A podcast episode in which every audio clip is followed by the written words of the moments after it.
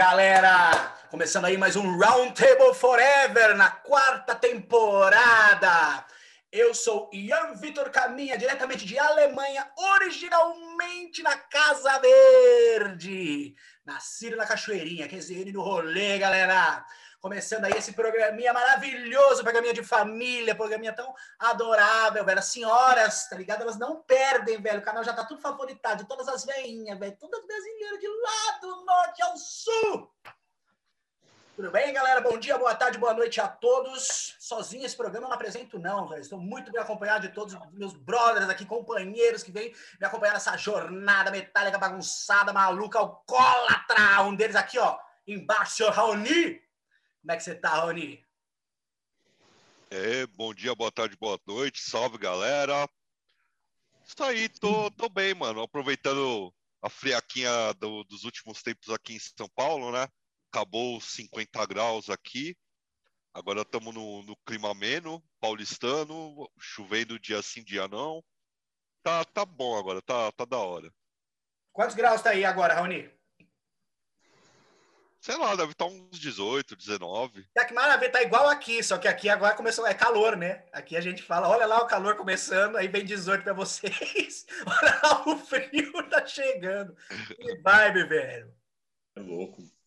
É, aí, tá Exatamente. Tá muito bem acompanhado, meu brother aí, ó, Tupiniviquem da freguesia do Ó, velho. Olha só esse senhor Leonardo Zandomênico, mas não mais da freguesia, agora de Santana, né? Como é que você tá, Léo? Tudo bem, mano? Opa!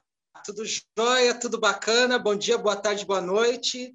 19 graus em Santana, 6 horas horário de Brasília. Vamos que vamos, né, bicho? Tamo aí. Vamos falar mais de rock. E, porra, é, só tomando cafezinho para variar um pouco, né? Agora tá frio, então não tem problema de tomar o café pelando, não vai dar caganeira. Vamos que vamos, velho, é rock. O que, que você gosta mais, ô Léo? Frio ou calor? Frio.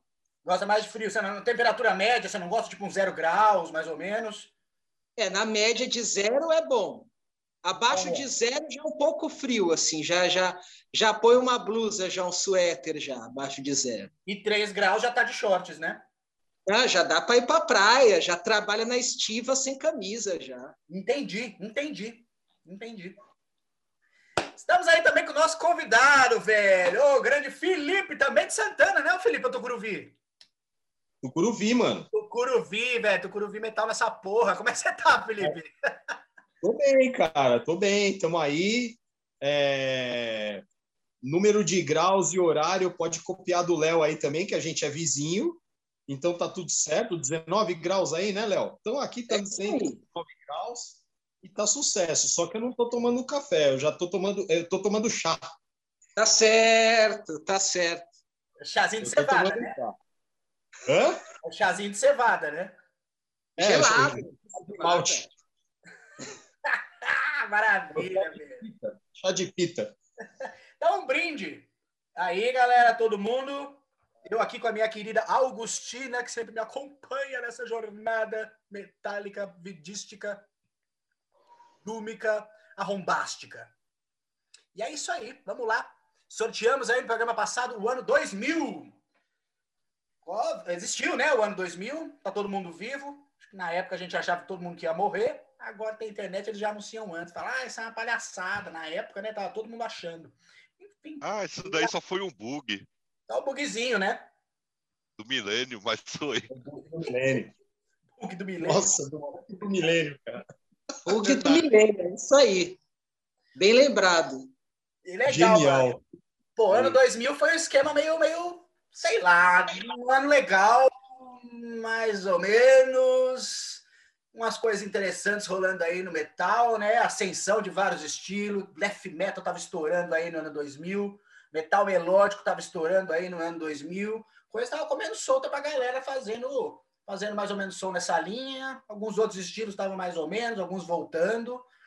Foi um período aí interessante, né? Por mim, eu não estava muito ativo na cena, não estava, não estava nada ativo na cena, na verdade, porque 2000, 13 anos de idade eu tinha, foi mais ou menos meu início de vida no rock, né?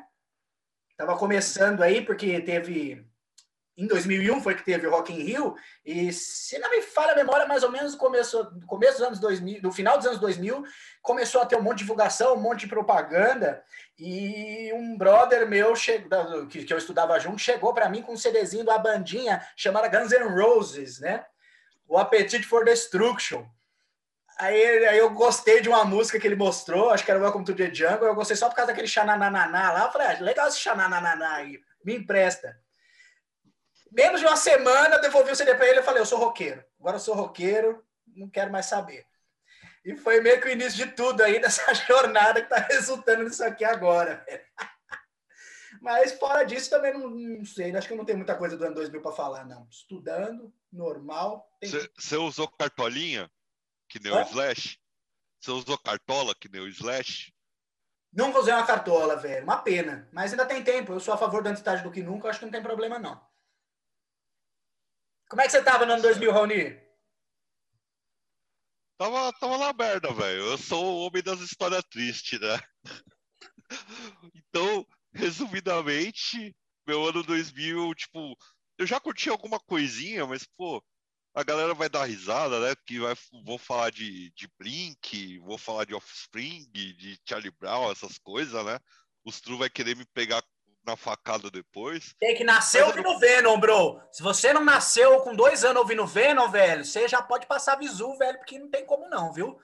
É, tem que sair do, do útero já, já com a Exato. bem. Não é tá poser. Tá não é poser, velho. Exatamente. E aí, tipo, além disso daí, curtia um Raimundos, né? Raimundos era muito descolado na época.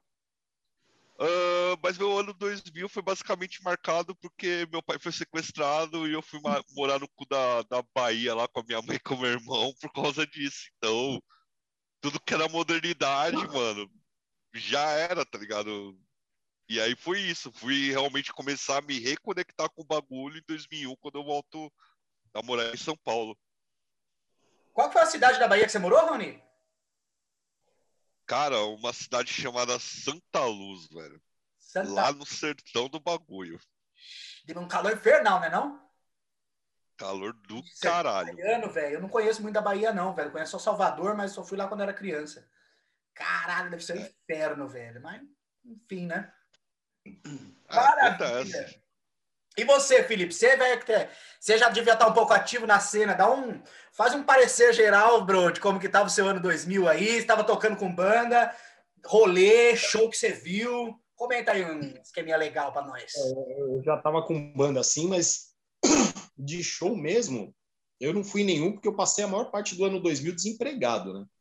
Só fui arrumar trampo no final do ano, assim, novembro, alguma coisa assim que eu arrumei um trampo numa área de, de recursos humanos do Bank Boston. E aí eu comecei minha carreira no mercado financeiro e fiquei louco depois. Puta, que Deus.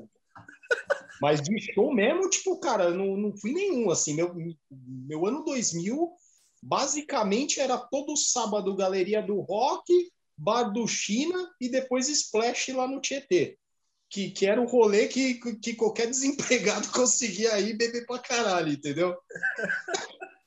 o Léo concorda, né, Léo? Pô, melhor custo-benefício, melhor rolê custo-benefício da Zona Norte. Mas, enfim, eu acho que, puta, 2000, cara, eu já tava com banda, eu já tava com Arege na época. Então, eu andava muito com o Vitão, a gente se conheceu na faculdade, né? Eu tava fazendo a faculdade na época, e aí, quando eu fiquei desempregado, aí foi uma bosta, porque, puta, eu queria trancar a matrícula, aí minha mãe falou, não, dou um jeito, só que, puta, dificuldade financeira e o caralho, e, e eu ainda querendo ter banda, né? Mas foi o começo do Areja ali na época, e, e, e, eu que não conhecia death metal na época, um brother meu me chamou para tocar guitarra numa banda de death metal. Eu falei, cara, não, não curto. Ele falou, cara, ouve esses sons. Aí ele me passou Hate Eternal, Cannibal Corpse, que eu não conhecia, Morbid Angel. Puta, aí fui tocar e a partir daí também foi só desgraça, né? Então foi mais ou Mas menos foi... esse período que você começou a gostar de, um som mais extremo?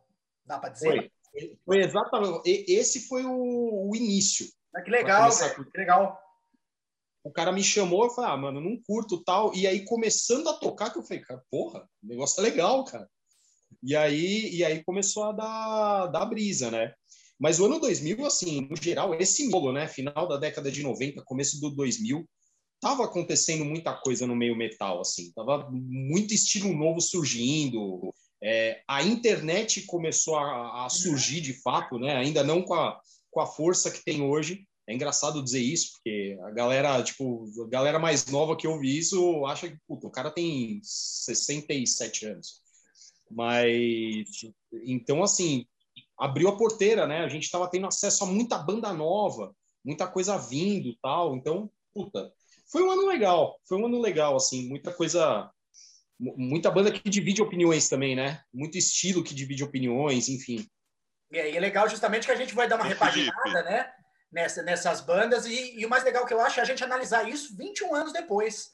Saca, meu? Com uma outra visão, com uma outra ideia. Bom, a gente, a gente vai chegar lá. Tem um outro estilo Ô, também. Felipe, Fala, Ramiro. A gente Fala aí, pode, Ramiro. já pode fazer essa, essa piada do tipo, ah, no meu tempo, esse TikTok aí era, era um poço da onde a galera tirava água, tá ligado? Esse Facebook era um pasto. A gente é dessa época, mano. Só tinha uns Tudo blogzinhos lá. Só tinha uns blogzinhos lá, mano. E baixava os bagulho lá. E péssima qualidade, tá ligado? Mano, você sabe, você sabe quando eu, eu tive a certeza de que eu realmente estava velho? Quando uma vez eu, eu tava num, num Uber e aí o cara botou, sei lá, acho que na Kiss ou no 89, e era um bloco de classic rock. E tava, Uhum. e tava tocando a Perry Mason, cara, do Ozzy, como Nossa. classic rock. Eu falei, puta, mano, eu tô velho. Porra, mano. É foda, né? Não, tinha o. Puta, velho, eu lembro dessa cota do ano 2000, mano, que foi. Eu acho que foi no, em 99 ou em 2000 que eu fiz meu ICQ. E aí eu peguei ICQ. contato com dois outros brother que tinham ICQ e a gente criou um chat. Foi a primeira vez que eu tive contato com amigos da internet. Eu, eu lembro que eu fiquei louco, assim, velho. Eu falei, caralho, mano, olha o que. Dá pra conversar com os outros pela internet, meus amigos, tá ligado? Porque antes tinha lá os bate-papos do UOL, um monte de gente falando bosta, mas tipo, com os amigos, velho, falando besteira, eu fiquei muito em choque, assim. E, assim, um outro estilo também que, que, que eu esqueci de comentar, que também tava meio. tava bombando aí nessa época, né, no, no- no ano 2000, era aquela. Não exatamente o gothic metal em si, mas aquela linhagem de bandas meio Beauty and the Beast, né, que a gente chama, que tem normalmente um vocal lírico feminino com com, com um cara com vocal gutural agressivo. Várias bandas de black metal se adaptaram por isso também. E acho que esses três eram os três estilos que mais estavam pegando aí né, nessa época, né?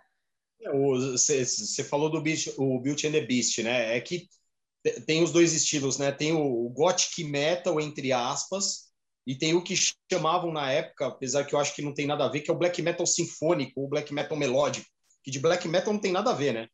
Que aí é de E cruz em algumas coisas, né? Mas não, não- essencialmente é bem distante do que o black metal é. muito, muito. Mas também, é, black metal também é complicado, porque teve inúmeras variações, né? Tem gente que acha que os black metal da segunda geração lá da Noruega não tem nada a ver com, com o, o black metal, a essência pura de Venom e Bathory, por exemplo. Mas, é, enfim.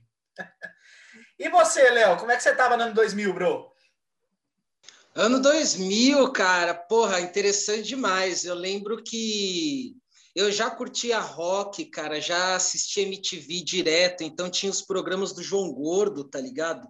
E o Fúria já sem apresentador. Acho que o Gordo já tava, já tinha passado Garganta e Torcicolo, já tava ali, acho que no Gordon Nice, se não me engano. E aí passava muita coisa de rock, de metal, assistia a Fúria. Foi o ano que eu comecei a deixar o cabelo crescer, foi quando eu comecei a deixar o cabelo crescer foi em 2000, cara. Eu lembro que teve uma primeira Eu teve também. uma primeira tentativa, teve uma primeira tentativa, aí eu não aguentei o bullying, aí eu, eu guardei forças e eu voltei com mais valentia, assim, enfrentei tudo e a todos, deixei a, a cabeleira crescer mesmo, você entendeu? que mais, cara? Já já a gente vai falar de uma banda, até que, o que o Felipe trouxe aqui, que eu, eu tive uma fase é, de meses assim, que foi entre 2000 e 2001, que eu fui meio gótico de praça e eu me senti habilitado a, a, andar com o visu dessa banda, porque já supostamente já não era uma coisa tão séria. Depois eu vou entrar em mais detalhes ali para frente. Revelações aqui, revelações. Nossa, João Kleber aí. Para, para, para, para, para.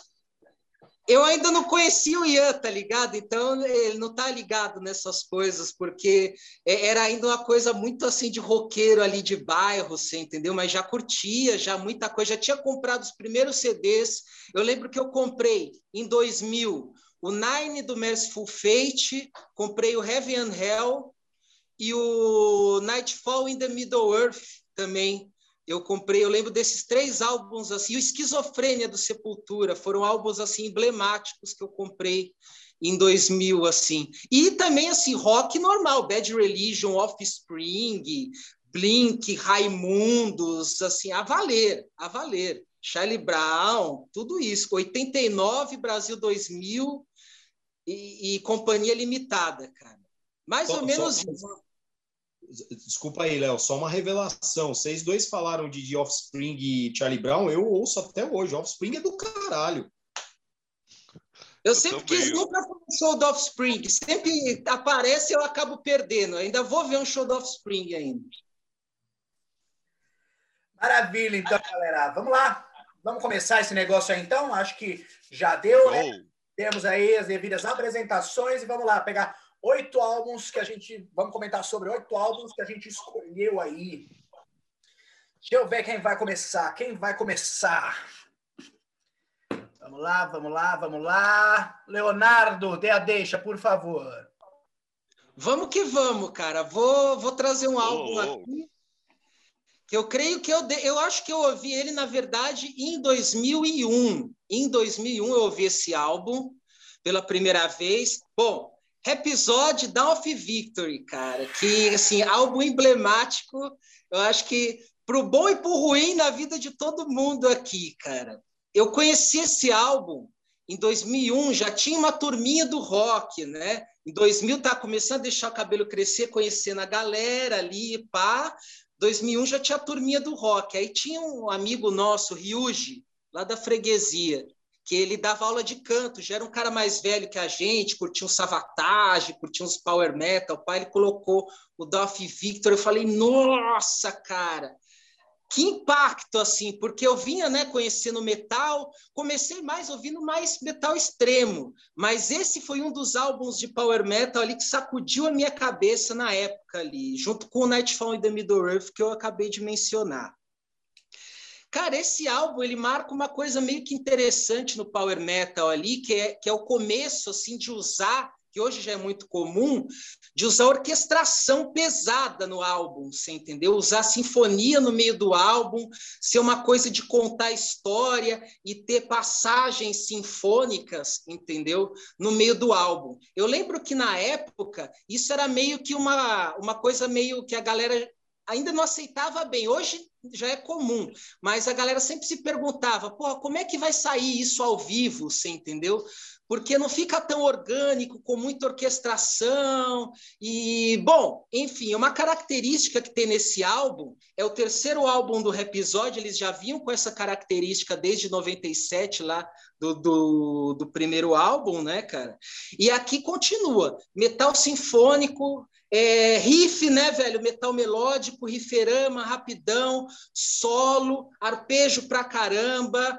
É, cara, não tem como destacar uma coisa que eu acho interessante, que é uma influência que, se a gente observar bem, é o acréscimo dessa sinfonia, mas se a gente tirar, é uma coisa muito assim influenciada por Malmsteen e Menowar, o episódio, assim, já revelado que os caras sempre já falaram que essas eram as principais influências, por causa do lado épico, né, do que o Menowar sempre traz, aquela coisa grandiosa que tem no episódio, né, nos outros álbuns também, e a influência da virtuose de uma forma geral, né? E a coisa do neoclássico também que o Malmsteen traz. Basicamente o álbum é isso, né, cara? Sinfônico, grande destaque, não tem como falar, né, cara? A interpretação do Fablione, né, cara? Que o cara regaça nesse álbum. Ele canta pra caramba, é um dos grandes vocalistas assim do estilo, um dos vocalistas que eu mais gosto.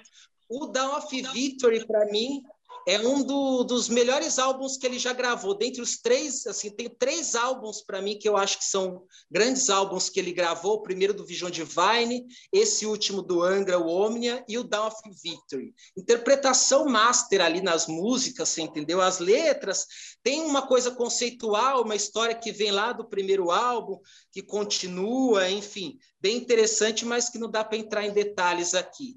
Gosto muito também quando vem o timbre assim de teclado, que eles usam além da orquestração de uma forma geral, né, com violino, pá, um timbre de cravo, né, cara, que traz um clima assim bem medieval para a banda, que também não era muito comum, os caras usavam geralmente outros timbres mais influenciados por Rainbow. O Stratovarius mesmo já tinha uma outra timbragem de teclado, o Angra, mesmo sendo sinfônico, era uma outra coisa que aqui o Alex Staropoli traz, né, cara? Batera programada programada, né, cara? É, o Alex Rosewart era o integrante da banda, mas a batera, enfim, gravada por um programa, né, cara? Léo. Cara, só para finalizar alguns destaques, é, Holy Thunder Force não tem como um destaque. Eu vi, quando também passou, logo depois que conheci, eu vi o clipe no Fúria, aquela batalha medieval, aquela bagunça. Eu falei, nossa, cara, porra, aquele espírito nerd bate, né, cara? O AD&D, o RPG, você fala, puxa, isso é sensacional. E, cara, basicamente é isso, né? Eu estava brincando com o pessoal aqui antes que, independente da questão de ser saturado o estilo ou de não gostar, e ainda está cansado isso demais, está muito saturado, eu estou esperando a hora que esse álbum vai virar cult, entendeu? Daqui uns 5, 6 anos, que os caras vão resgatar, vai falar assim, olha o episódio, que legal, várias paradas da hora. É um álbum que marcou a época, cara. Eu não ouço tanto hoje em dia, mas para mim é um álbum muito marcante, pela juventude e por tudo que ele representou no estilo, cara. Legal, bro, legal, mano. Felipe, vai lá!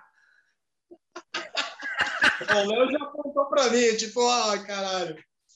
Não, cara, assim, eu conheci, eu conheci o Rhapsody desde o primeiro álbum, acho que foi, o primeiro álbum foi de 94, 95, é esse miolo aí, né, 95, 96. 97, é, eu acho, Symphony é, por aí. Foi, foi na época que, tipo, cara, os, os meus amigos da época, eles estavam ouvindo muito heavy metal melódico, né?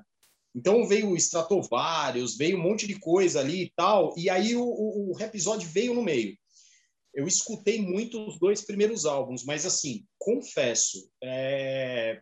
eu, eu, eu, sempre achei alegre demais, assim, tipo, e, e, eu, e eu chamava de metal espadinha, né? Eu falava assim, puta, esse metal espadinha aí, não sei, Sabe aquela, sabe aquela banda que, tipo assim, cara, começa com rifão, você fala, pô, agora vai, hein?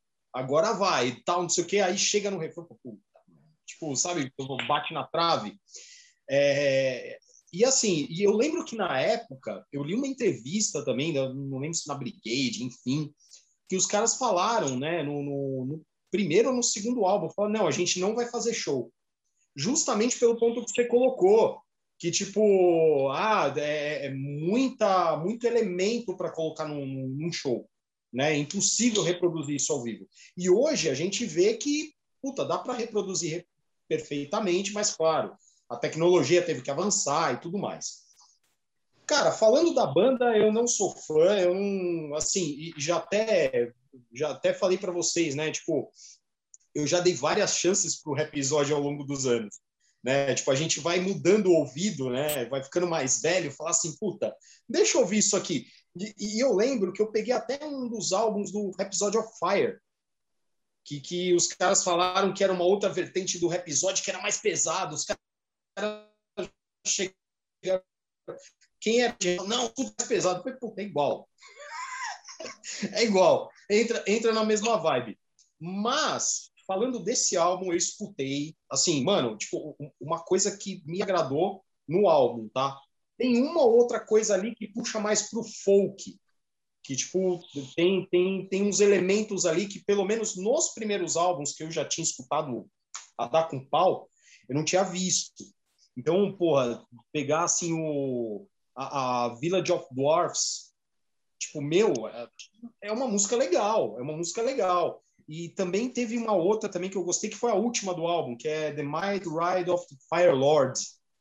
Eu falei assim, ah, legal. Tipo, mas assim, no geral, cara, é, para quem gosta do estilo, eu imagino que é um prato cheio. Mas eu, particularmente, ainda mantenho minha opinião do, do episódio. Tipo, puta, mano, é, é, é um metal espadinha, mas deve ser um, um puta disso para quem gosta. Maravilha, velho. Raoni, vamos lá, Raoni. Vamos falar de Rhapsody, então. O ânimo. Cara, o ânimo dos caras. não, é, eu- é que eu tava procurando aí, o mexicano, me ajuda. De que disco é Emerald Sword? É da- do, Symphony. do Symphony of Encanted Lands, é isso? Segundo. Tá. Uh. É, Não ok, vocês viram que, que, que eu, eu não lembrava bem, mas tudo bem que fazem já oito anos que eu toquei a Emerald Sword, né?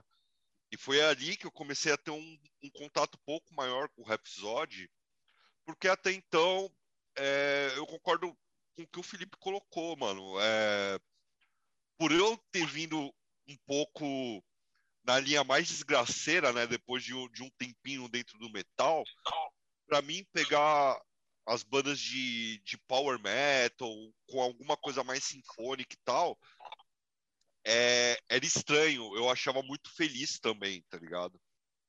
Ahn, mas, pois bem, eu fui ouvindo, é, vendo as qualidades, né, da, da banda, e agora com a audição do Dawn of Victory, eu consegui ver qualidades que até então eu mesmo não tinha reparado, né?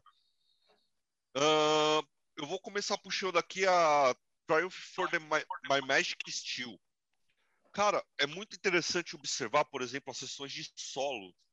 É, eu me impressionei vendo o cast, porque eu pensei que tinha violino dentro da banda. Eu não sei se por conta da orquestra ali está incluso o violino. Mas literalmente um solo, cara, é, de violino muito bem feito. Ahn, também essa parte da, da, da orquestração não fica um negócio descolado da, da música da, da banda. Eles conseguem trabalhar literalmente opus dentro da musicalidade. Isso daí é bem interessante, porque não fica um negócio vazio. Ah, você tem uma orquestra fazendo um riffzinho e a guitarra fazendo o mesmo, o mesmo riff, só que, sabe, mais pesado, com distorção. Na verdade, a banda ela trabalha como se realmente fosse uma orquestra. Então, por mais que esteja rolando ali o Rhapsody, esteja rolando os coros e, e tudo mais, tá ligado? As orquestrações, a banda tá incluso nisso daí. Então vira um negócio único, não é algo, algo separado que, que acaba de vez. A gente mencionou até o Dimo Borg, né? É, na introdução, e o Dimo Borg tem muito disso. Você tem a música pesada e a orquestra meio que seguindo. E o Rhapsody ele faz isso ao contrário. Para mim, isso daí, obviamente, cara, se deve à criação musical dos caras, que é italiana. Os italianos foram mestres, né, cara, em, em óperas, operetas e tudo mais. Então, isso já me deixou é, bastante contente com o nível de trabalho dos caras. Cabe sim destacar, mais uma vez, eu acho que é chovendo molhado, o trabalho do Fábio Lione é sensacional. Esse cara beira insanidade, ele consegue atingir um range muito grande dentro do, do alcance vocal dele, né? Então, isso daí é algo para se admirar. A maneira como o Turílio e o Storopolo, o Storopoli, eles trabalham também é sensacional, é, de maneira muito, muito coesa, tá ligado? E isso cria grandes canções que vão desde algo é, mais erudito, um power metal mais pegado, né? Se não me engano, a penúltima faixa, The Last Winged Unicorn, tem um, tem um riffão mais pegado, né? A própria última faixa também, Um minuto, o Felipe trouxe, é bem interessante, a The Mighty Ride. Ah, e tem também essas doses, né? Do folk, é, de riffs mais trabalhados. Algumas horas até me remeteram um pouco ao, ao hard rock é, rainbowniano, digamos assim, né? Tem essa energia do Blackmore em algumas partes. Então, para minha surpresa, talvez até a do Ian, que achou que eu ia debulhar a banda, Eu achei do caralho, cara. Fazia um bom tempo que eu não escutava. Eu acho que eu nunca escutei esse disco inteiro. Mas a audição foi muito agradável. Eu só tive coisas boas, assim, pra ver e falar sobre. Legal, velho. Pô, surpresa, hein? Essa não eu nem imaginava. Achei que também ia descer o sarrafo, velho. Legal. Bom, vamos lá. Eu não sou uma pessoa, velho, não tenho nada contra o Rhapsody. Não foi uma banda que eu acompanhei durante esse período, né? O estouro do, do, do metal melódico. Na verdade, quando o metal melódico estava explodindo, eu não simpatizava muito com o estilo, mas também não abominava, saca? Porque eu já estava mais ligado em outras coisas, queria estar ouvindo música um pouco mais pesada. E eu fui.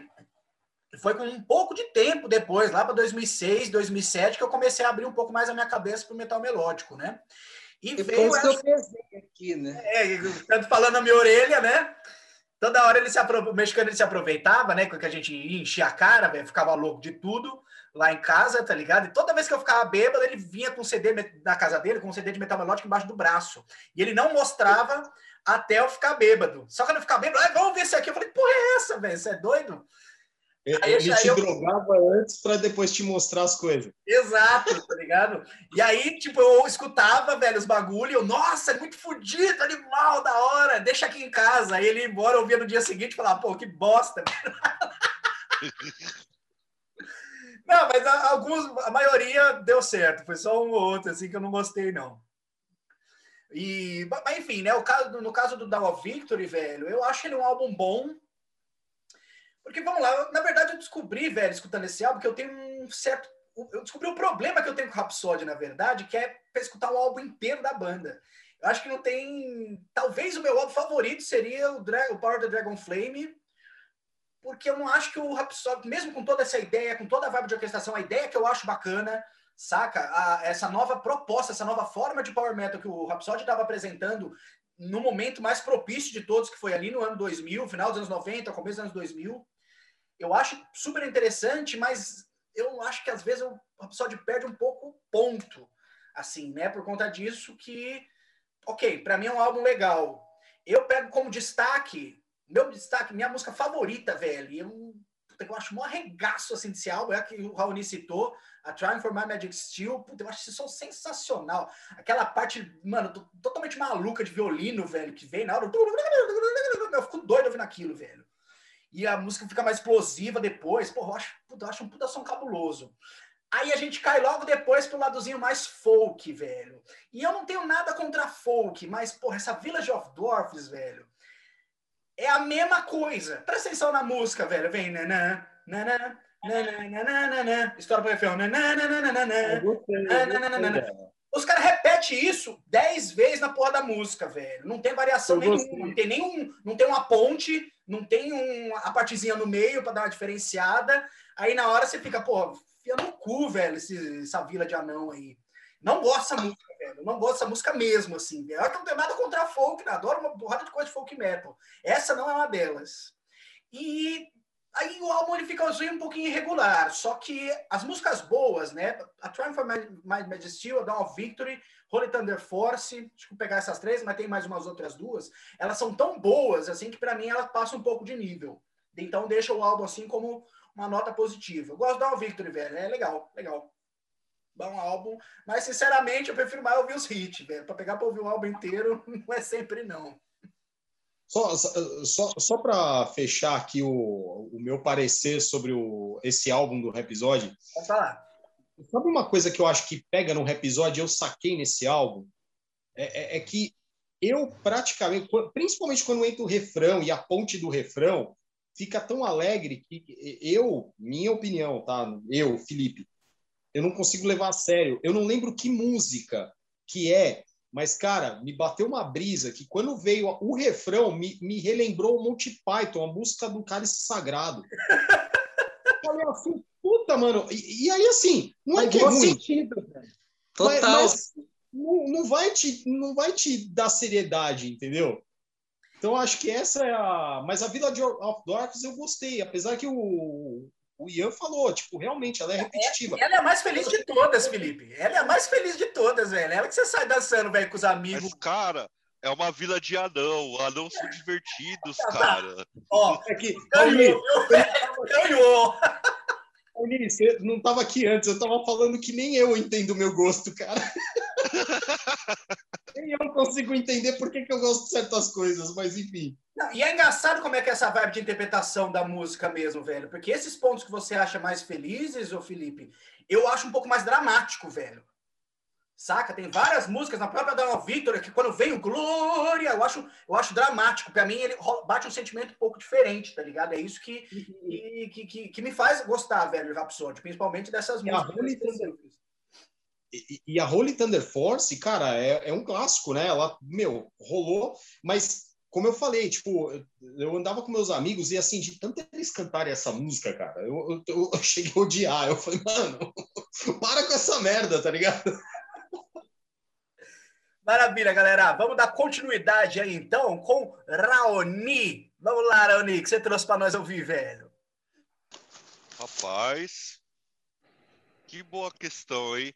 Eu vou escolher o que o Ian vai chiar mais ou que ele vai chiar menos? Ou ele vai chiar Eu não dois? sei qual que ele vai chiar mais ou qual que ele vai chiar menos dentro das suas escolhas, cara. Não sei. Pois bem, eu vou numa banda então que eu já tomei spoiler, porque infelizmente eu sigo em algumas redes sociais musicais e eu vi uma avaliaçãozinha que ele fez, né? Vamos lá, eu vou com o Spork Birds, Spock Bird, né? O V ou Five, que coincidentemente é o quinto disco da banda. É, Cara, eu acho muito louco é, certas, certas coisas. E uma delas foi essa retomada do prog rock, né? De fato, o, o progressivo ele, ele aprendeu e se, e se fundiu juntamente ao metal, né? Isso daí já lá nos anos 80. A gente já comentou de algumas, algumas bandas aqui, como Crimson Glory, né? do Fates Warning, por exemplo. Fates Warning? Não, tô não, Fates Warning. Down. Teve Curtis Warren, teve Queen's Reich. Chris Reich, né? Só que assim, no começo do- dos anos 90, a coisa realmente acaba descambando, né? Descambando assim, no bom sentido. Eu sei que eu sempre fico zoando aqui o Dream Theater, mas não é o caso. Eu não sou odiador do Dream Theater, eu gosto, né? Eu só zoo porque os fãs são chatos. Mas veio, veio uma porrada de banda, né? E o prog rock ele acabou sendo deixado de lado. Sendo que hoje grandes clássicos, né?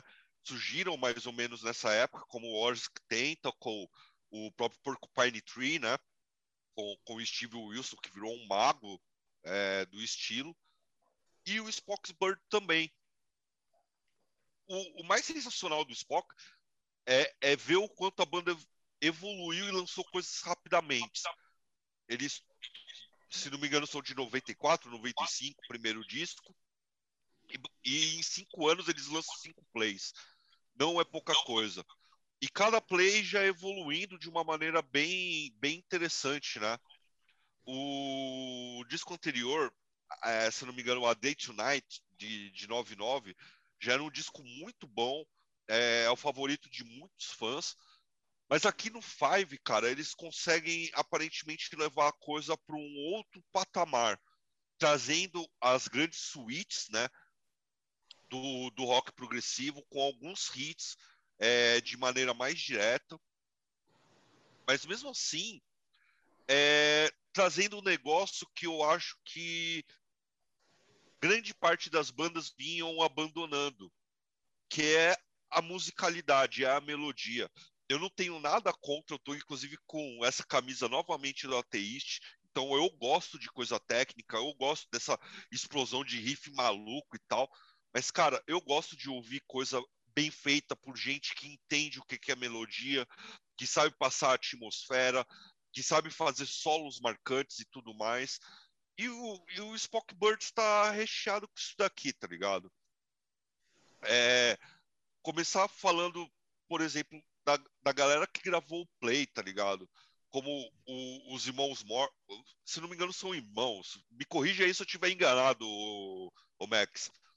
É, o Alan Morse Neil, né, cara, que são a, a cabeça central da banda. Os caras trabalham de uma maneira assim, mano, maravilhosa, tá ligado?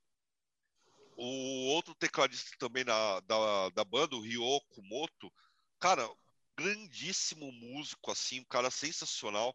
Inclusive, se eu não me engano, ele tocou durante anos e anos, é, sendo cabeça da banda do Saturday Night Live. E, cara, é impressionante como a coisa ela engrena de uma maneira muito natural. Começando pela já épica At the End of the Day, né? Para mim tem passagens maravilhosas, é tudo muito bem trabalhado. As linhas de baixo vêm, mas conseguem trabalhar de uma maneira bem legal, sem uma forçação de barra, sem solos obrigatórios, tá ligado? É, para mim o destaque dessa faixa com certeza é o solo, o, o solo de, de, teclado, que é feito num Hammond ao melhor estilo John Lord, né? Nosso, nosso finado e saudosíssimo John Lord do Purple. Uh, Para mim, o grande, o, a grande música, a mais marcante, é a All Sunday, né? Que, que ela consegue trabalhar num riff muito legal, é, sem perder o foco. Então, tem um falar, Raoni, trabalho muito. minuto, velho. Seu tempo acabou, mas conclua aí, tá? Que a gente acabou. Tá. E, e a última faixa, que é a The Great Nothing, é, que tem seus épicos 27 minutos, cara, eles conseguem ali unir de maneira muito concisa o que eles fizeram até então na sua carreira. É o disco favorito de muitos dos fãs, foi um dos primeiros discos que eu escutei do Spock, então também é o meu favorito trouxe aqui para saber qual que é e não quero me prolongar. Valeu, galera. Vamos lá, vamos lá, galera. Eu não gostei não, velho. Economizou cinco não, minutos. Não gostei. Vamos lá. Vamos lá. Eu escutei o álbum duas vezes, velho, esse álbum, velho, dos Poxbirds, né, o Five. Tive um problema muito sério, velho, com esse álbum, cara que para mim ele foi o centro assim que ele arruinou tudo, velho. Vamos começar pelas partes boas, assim, velho. Pô, eu gostei muito do trabalho de arranjo, tá ligado? Que as músicas têm. Isso é uma coisa que vai pelo álbum inteiro, saca? Às vezes tem coisas assim que eu não gosto muito, que eu acho que tira um pouco de foco da banda, que principalmente umas partes que são onde vem a guitarra, ela vem um pouco mais, vem, vem com distorção, ela vem uma guitarra mais pesadinha, mais metal, e eu acho que isso atrapalhou um pouco, saca? Mas isso é um pequeno detalhe dentro da parte instrumental das coisas que me agradam, saca? Isso é a minha forma de ver. Talvez por ser ano 2000, coisa já estava mais um pouco modernizada para essa linha de prog rock, né, que o próprio Raoni citou. E às vezes o pessoal sentiu a necessidade de colocar. Eu achei isso, beleza, achei um pouco incômodo, mas por um outro lado, as partes, assim, é, é, todo o lado instrumental dos arranjos, principal, eh, principalmente das músicas, né, eles são agradáveis, eles fluem legal. Agora, esse vocal, velho, esse maluco chorando, cara, eu achei. Ele simplesmente arruinou, velho, a escuta de uma forma que eu não consigo descrever para vocês, velho. Ele acabou, velho, com o bagulho. Que cara chorão, velho. Dá uma bala pra esse cara, dá um, dá um presente, dá um abraço, qualquer coisa que ele for precisar, velho. Vai chorar na puta que pariu. Puta, velho, ele foi o maior problema de tudo, assim, velho, do álbum. nossa, enfim, pra, mano, salvar, velho, o álbum, ele tem uma música que eu acho que ele teve uma interpretação, esse vocal ele teve uma interpretação um pouco diferente, o que mostra que, na verdade, é que não é que ele é um vocalista ruim, entendeu? É só a maneira de, dele de cantar que não, não bateu de forma alguma, assim, comigo. Mas tem uma balada, Raulinho, eu não sei se você tava aí com o tracklist, eu acho que é a sexta música.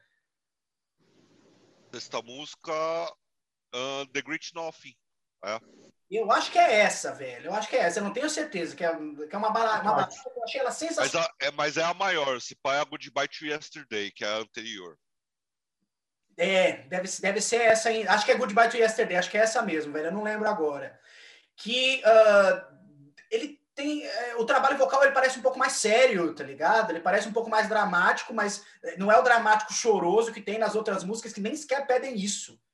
Entendeu? E ela foi uma música que eu realmente gostei, assim, velho. Eu me peguei escutando, falei, caralho, velho, oh, pelo menos uma pérola, assim, dentro do caos, velho. Mas, de resto, para mim, foi difícil a escuta, velho. Acontece, né? Felipe. Antes de você passar, eu só quero fazer uma rápida citação. a, a, música que eu falei anteriormente não é All on Sunday, é Revelation. Desculpa aí, galera, a cabeça tá uma merda. Vai lá, Léo, o que você achou, mano? Ah, eu adoro Spox Bird, cara. Eu acho que é uma bandaça, assim. É...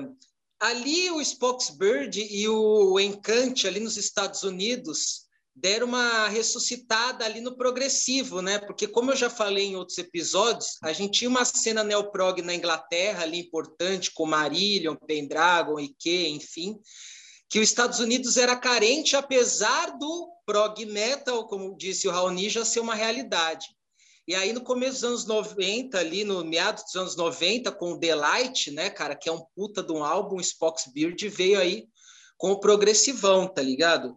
Como o Raoni citou, a maioria gosta do Day for Night, que também acho que é o meu álbum preferido, que é o que é o antecessor a esse que é um grande álbum, mas esse álbum, cara, para mim é magnífico. É o que vocês já falaram, assim, os arranjos, cara, são primorosos, tá ligado? Todos os músicos arregaçam, cara, de uma forma é, impecável, você entendeu? E, e, é o progressivão feito da melhor forma possível, com feeling pra caramba, você entendeu? A banda é foda. Dave Meros, cara, é um puta de um baixista, tá ligado? E todos os álbuns do, do Spock's Bird, o cara arregaça, arregaça. Tecladista também, cara, que eu acho que são os, os membros mais duradouros, talvez até ainda estejam na, na ativa com a banda, muito provavelmente. Porque, como o Raoni até questionou, o Alan Morse e o Neil Morse parece que eles são irmãos mesmo e são os cabeças da banda, só que ultimamente, dos, dos tempos para cá, um sai, o outro volta para a banda. O Neil Morse tem muito projeto, tem o Transatlantic, tem o Neil Morse Band, enfim. E eu até tenho uma dúvida aí que eu queria saber, assim, pesquisar depois, porque o Steve Morse está na banda agora, entendeu? E eu não sei se também ele é irmão dos outros dois Morse, entendeu? Mas, enfim, é uma dúvida que eu tenho que eu sempre tive. Mas o álbum, para mim, é magnífico, velho. É The End of the Day, puta musicão. É, é, um clássico do progressivo dos anos 90, cara. Preencheu uma lacuna aí do progressivo espetacularmente, você entendeu? Progão fudido, cara. É, todas as músicas para mim tem, tem, tem uma, são passagens espetaculares. E ao contrário do Ian, eu acho o Neil Morse mó mestre do feeling do vocal, tá ligado? Fui no show do Transatlantic, cara. A hora que esse cara abriu a boca para cantar, todo mundo fez assim. Ah! A hora que ele apareceu, Neil Portnoy entrou no show do Transatlantic, a galera, tá ligado? O cara do Marillion na banda, a hora que entrou o Neil Morse, todo mundo. Ah! Esse é o cara, tá ligado? Porra, mó feeling o vocal dele, é um grande compositor também de prog, tá ligado? Já inquestionável isso, e para mim é um, um, álbum marcante, cara. Gosto muito da banda, gosto muito desse álbum, cara. Acho que até aí é, é, é uma banda assim fodida. O batera também Nick de Virgílio, que ele canta pra caramba, tem álbum até que ele canta mais músicas mais adiante, canta ao vivo. Foi batera do Fates Warning também, entre outros artistas. Bandaça, cara, puta álbum. Legal, legal, velho. Mano, sobre o vocal do Neil, ele tem uma influência muito forte do, do Pink Floyd. Isso daí eu acho que às vezes pode empacar um pouco pra galera, né? De parecer que ele tá pesaroso e tal. É pesaroso, velho. Pesaroso. Vamos lá, Felipe, o que você achou, velho? Conclua. Cara, prime primeira coisa, eu tenho que agradecer o Raoni, porque oh, valeu. Eu, eu não conhecia a banda, e, cara, vou te falar, assim, eu, eu sou bem chato, bem criterioso com, com, tudo que é progressivo.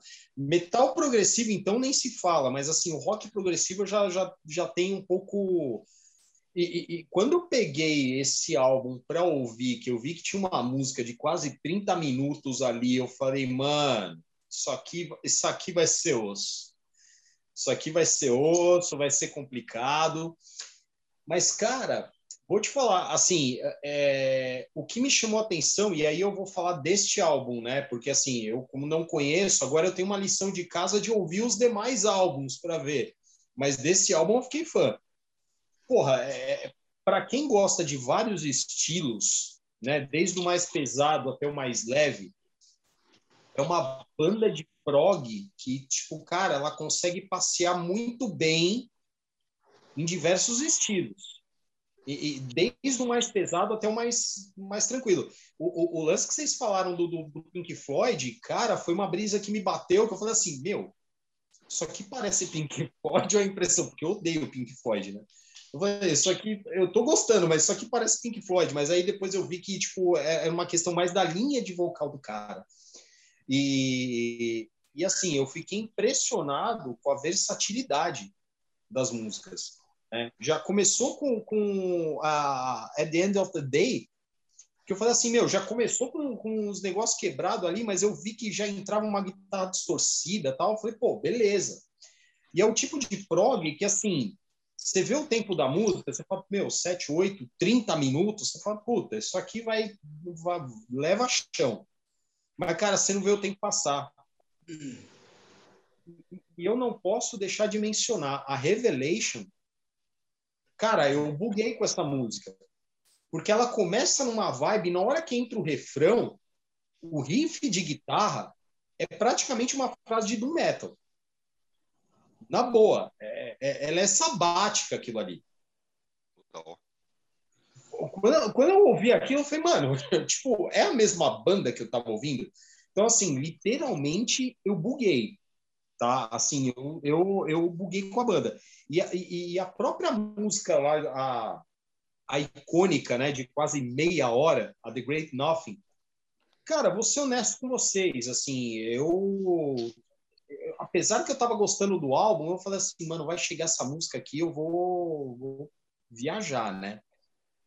Mas, cara, você não vê o tempo passar, porque ela tem, e, e é uma música que ela tem uma dinâmica muito interessante. Ela começa num negócio muito climático e conforme ela vai passando as fases dela, porque tem vários capítulos ali dentro dela, ela vai crescendo.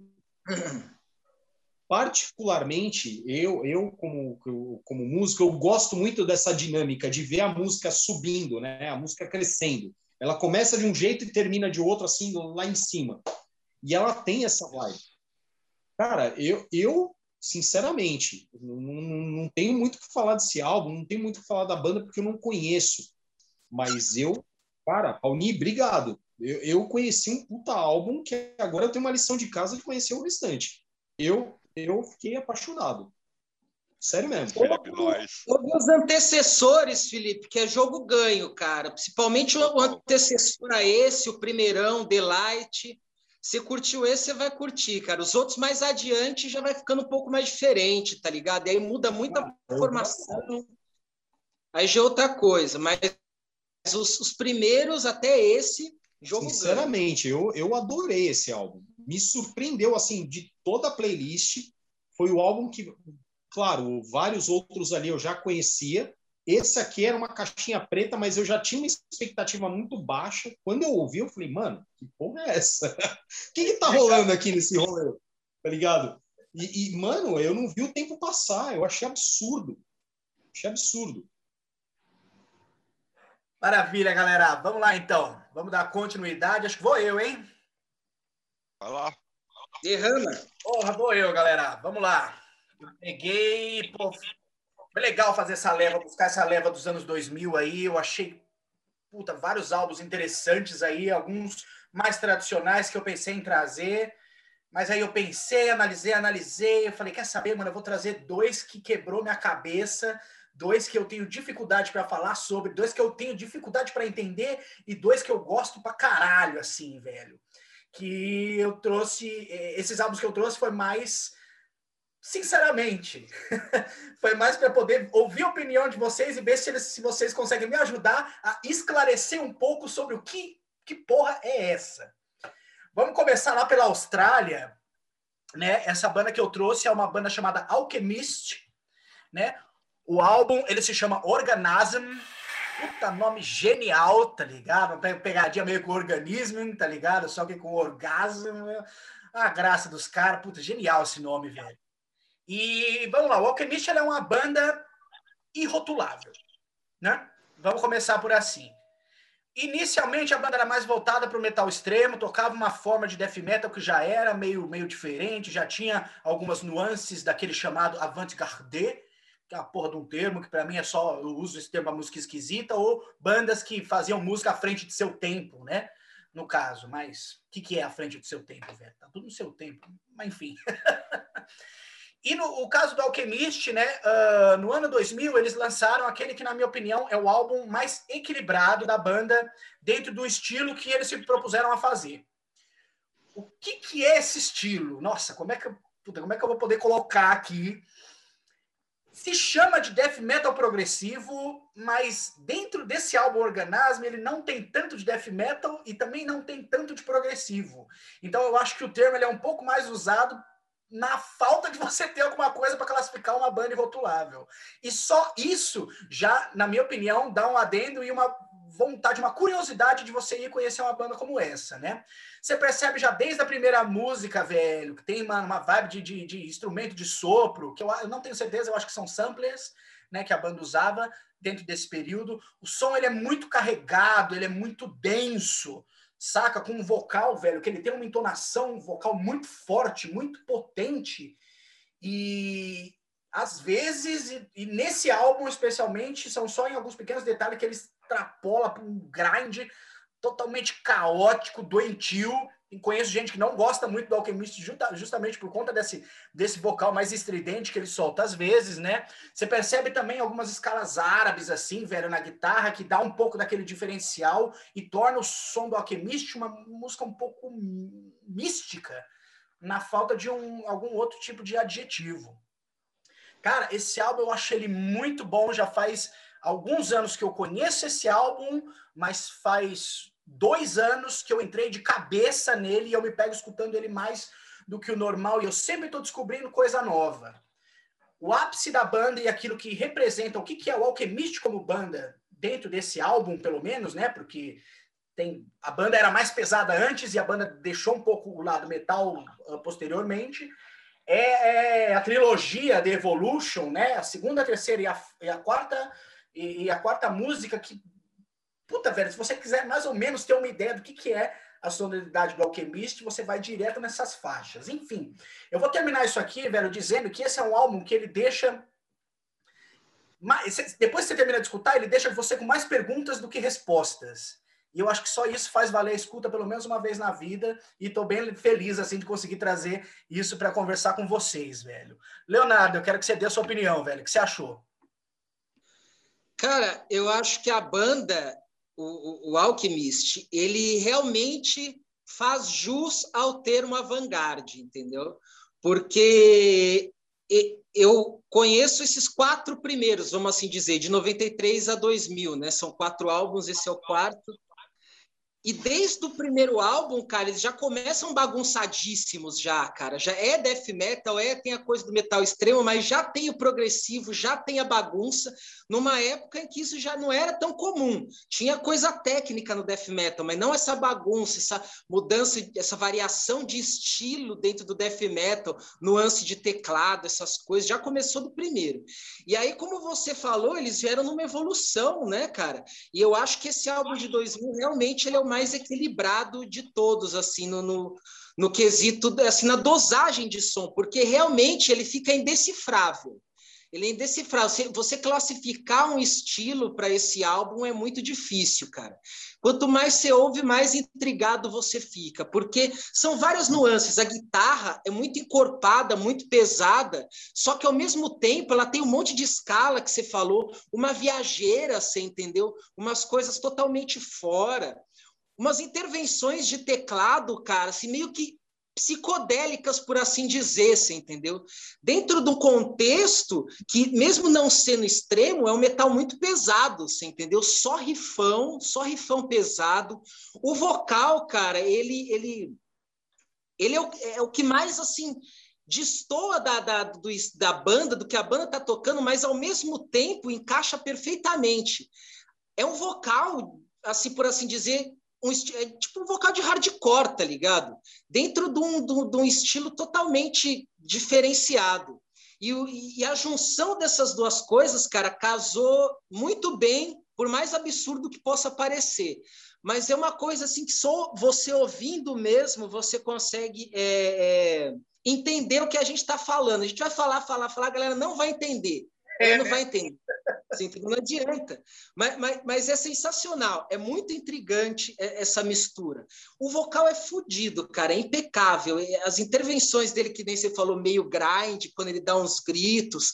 Aí, hora ele tá limpo, viajeira, hora ele tá tipo metal, tipo trash death hardcore, tá ligado? Meio de afronta, assim.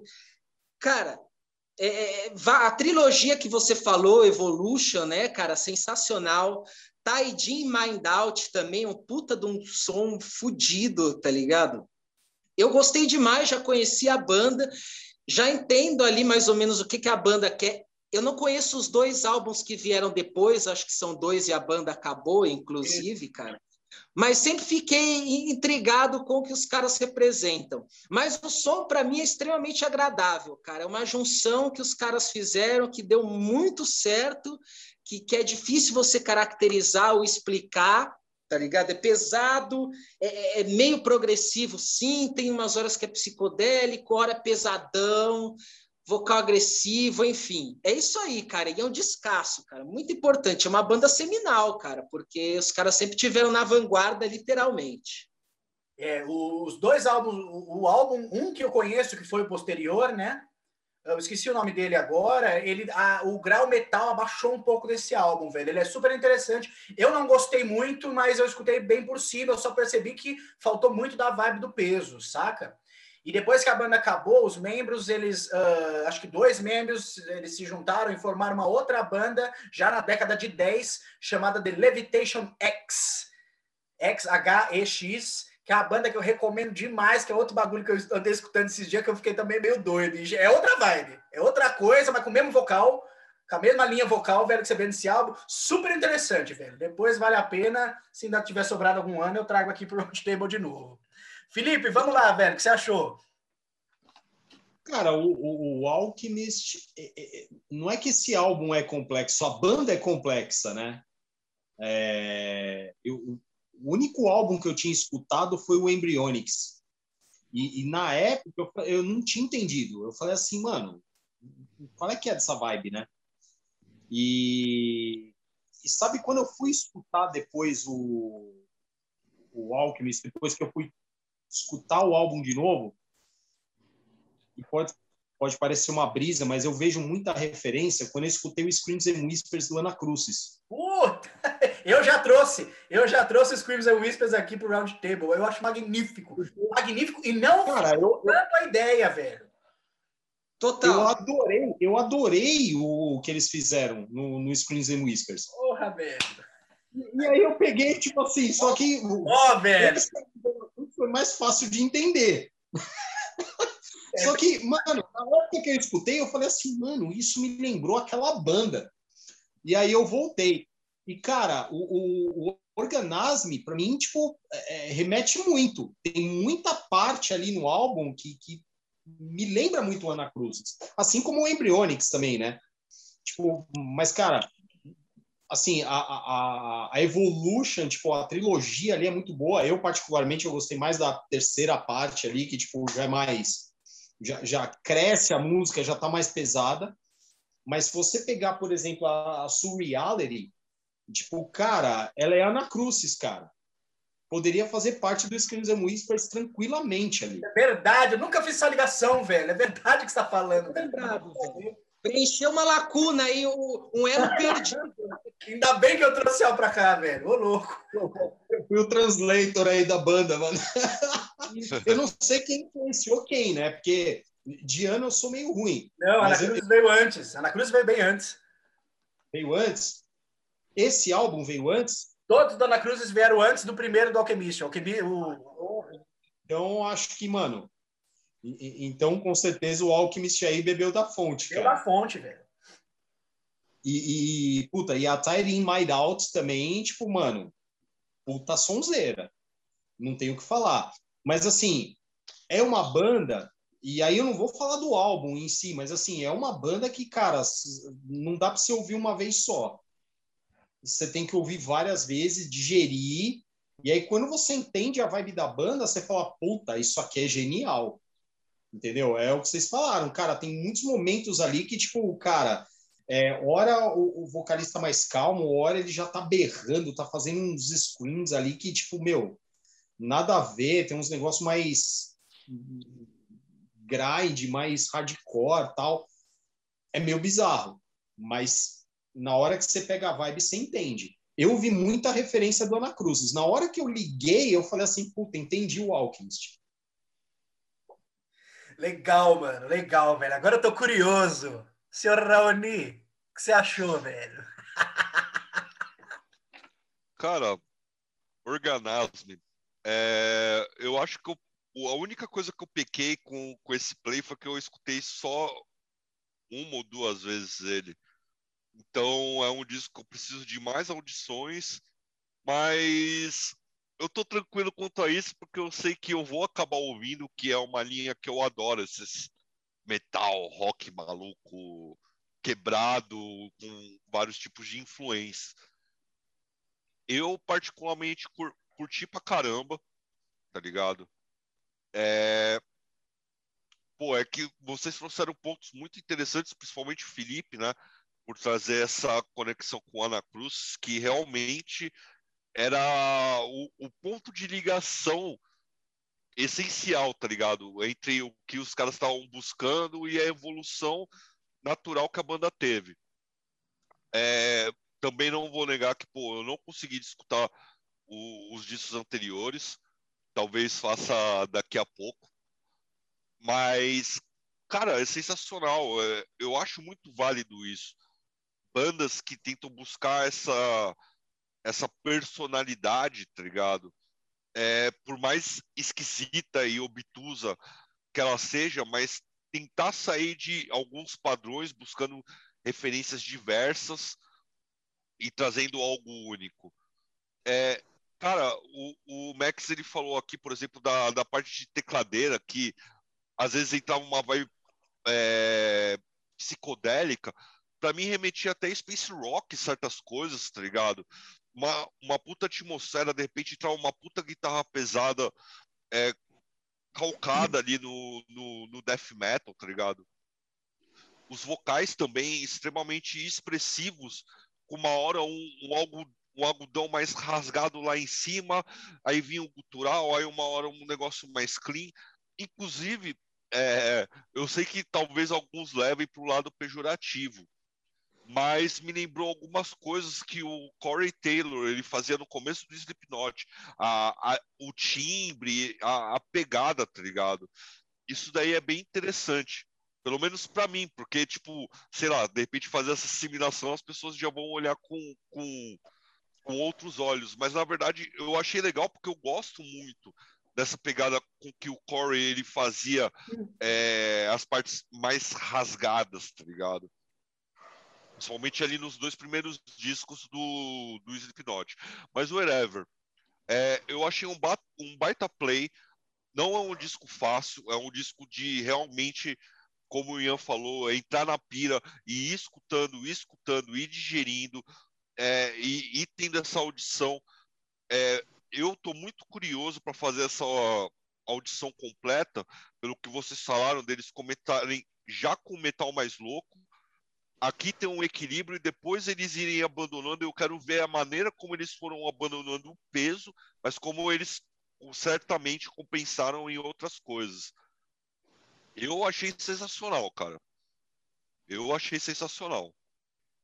Não, Rony, você comentou desse negócio aí agora do Slipknot, velho.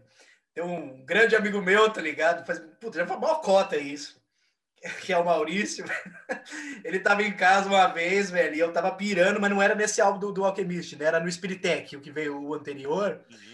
E eu mó feliz, velho, porque a, a música de abertura é Shana's Whippers. Eu falei, ô, oh, mano, ouve esse som, diz o que você acha, mó bagulho doido, velho, que eu tenho aqui. Ele, ó, oh, mano, isso aqui é igual o Slipknot, esse negócio. Eu fiquei louco assim. Tomar no seu cu, maluco. Pô, Slipknot, tem nada a ver, idiota. Mas aí depois eu fui me ligar, depois que ele foi embora, eu falei, pô, mas tem alguma coisa no vocal, né? Falei, filha da puta. Fiquei putaço com o cara assim. Você precisa ouvir Slipknot. Acho que não. Acho que eu tô feliz assim. Passa a vez. Vamos dar continuidade aí, galera. Felipe, que você trouxe para nós, velho? Hum. Cara, eu trouxe dois álbuns de duas bandas que é para gerar polêmica, né? Na verdade, assim, como eu disse aqui, né? Tipo, o ano 2000 foi um ano que, cara, é, essa essa época aí foi foi meio turbulenta aí no cenário metal, né? Muita coisa nova surgindo é, e quando coisa nova surge, estilos novos, bandas novas surgem, a gente sabe que o metal é, é, é meio conservador, então acaba dividindo opiniões. Eu acho que seria mais legal trazer duas bandas aqui que, tipo, cara, são alguns bons de bandas que né, nem todo mundo gosta, ou você gosta, ou você odeia, enfim. Polêmica, polêmica. Pois é, e dado a polêmica, é, um dos álbuns que eu, escuto, que eu escolhi aqui é o do Cradle of Filth, Medium. E por que, que eu escolhi esse álbum? Assim, vou ser honesto para vocês. Cara, o Cradle of Filth nunca foi uma banda que me chamou a atenção. Embora naquela época eu tava, cara, tava consumindo muito dessa música, assim, né? Tipo, do gothic metal. Tristânia, nem preciso dizer, mas é, que aí já vai mais para linha gótica tal. Mas, por exemplo, se comparar o que eles chamavam de, de do black metal melódico, que black metal para mim não tem nada, mas era como eles chamavam. Se comparar, por exemplo, o Cradle Field com o Dimo Borger, o Dimo, o Dimo Borger dava um pau tranquilamente, na minha opinião, vários álbuns do Cradle Field. Só que na época, eu, eu, eu tava andando com um cara que ele era tecladista tal, e, e, e ele ouvia muito dessas coisas, né? E a gente estudava na mesma faculdade e tal. E um belo dia ele colocou o Medium para ouvir. Falou: Ó, oh, novo álbum no Cradle Field. Eu falei: puta. É. E assim, o que mais me chamou a atenção nesse álbum foi o trampo de guitarra. E aí ele me contou que, tipo assim, ah, o Cradle Field mudou de guitarrista. Eu falei, porra, e, e, legal. E assim, o, o Cradle Field sempre seguiu ali uma, uma, uma coisa meio obscura ali e tal, mas nesse álbum especificamente eu vi assim que, tipo, principalmente pelo trampo de guitarra, tá? Porque todos os elementos da, do, do Cradle Field estavam lá, né? Tipo, aquela a voz do Danny Field, característica tal, que na real, particularmente, eu não vejo nada demais, é uns falsete ali que ele faz tal. Mas a, a guitarra, para mim, ela guiou muito esse álbum. Então você vê, por exemplo, a, a, primeira faixa, a primeira não, né? Porque a primeira é uma intro, mas a segunda, que é a Tulu Down, ela é meio que um resumo de tudo que o álbum, tipo, segue. Então, assim, você vê ali, tipo, umas passagens mais heavy, tipo, umas partes mais rápidas, e até ouso dizer ali umas partes mais tipo mais cruas ali de guitarra, tipo tipo um negócio mais praticamente um hardcore ali, um negócio bem direto, né? Isso permeia o álbum inteiro, né? Posso até falar, além da Down, a, a própria Amor e Morte, tipo que tem uma temática mais mais na linha do Cradle Filth ali, mas tem umas passagens muito muito obscuras ali, a Saffron's Curse, a, a Death Magic from Adepts também, que eu acho fantástica.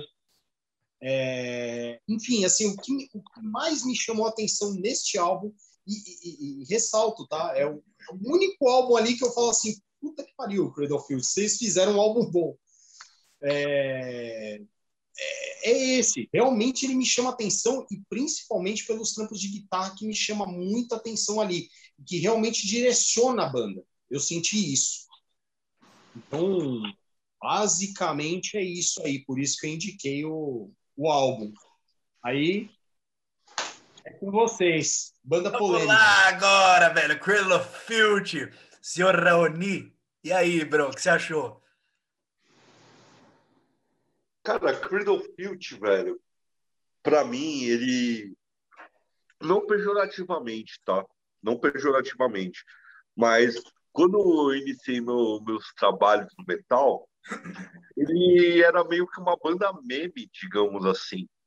Porque era uma banda padrão que a galera escutava, uma boa parte da galera escutava, mas ao mesmo tempo todo mundo tinha um, um quesinho, tá ligado? Ou era com a voz do Danny Filch, ou era com as temáticas, ou whatever, tá ligado? É... Só que assim, cara, é muito louco isso. Pegando o Medium agora para escutar, é... cara, é um disco muito redondo, é muito assertivo, tá ligado? O Felipe mesmo falou da, da parte das guitarras, realmente é, as guitarras conduzem o disco, mas ao mesmo tempo tudo soa extremamente certo e muito correto, cara. O trampo de bateria é um negócio, cara, abismal, assim. É, é, é muito foda, é muito preciso. A parte do, do baixo também, é, os teclados, né, as orquestrações são muito assertivas. Cara, é um disco que beira a perfeição. Apesar de, de, de toda essa coisa é, que, que o pessoal brincava na época, eu não sei como é hoje em dia, tá? Mas o pessoal pegava, tirava meio que essa casquinha, não sei o quê, mas é impressionante ver essa evolução que os caras tiveram. Se não me falha a memória, são três discos anteriores até esse, né? E, e aqui, cara, eu acho que o Cradle of Filth, ele conseguiu extrair o que o que havia de melhor ali dos músicos, tecnicamente, nas ideias, nos conceitos.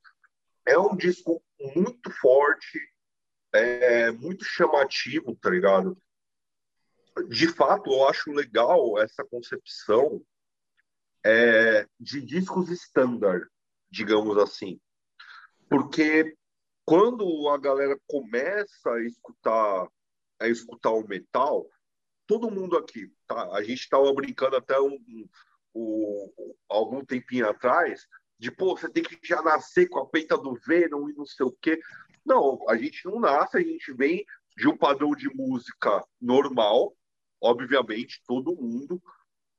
É, e normalmente o que está acessível são coisas bem gravadas. A gente vai dando um valor para o que é mal gravado. E, assim, não estou falando que, que seja ruim, mas muitas vezes a gente vê uma paixão e começa a entender o porquê a música soa de maneira mais simples ou mal gravada. Existe é, um padrão ali, existe uma estética, tá ligado? Por trás disso que a gente vai tendo esses valores. Mas quando vem bandas que pegam um estilo, né? A gente, é, o Felipe estava inclusive falando sobre o black metal sinfônico, o que que é ou como pode ser visto.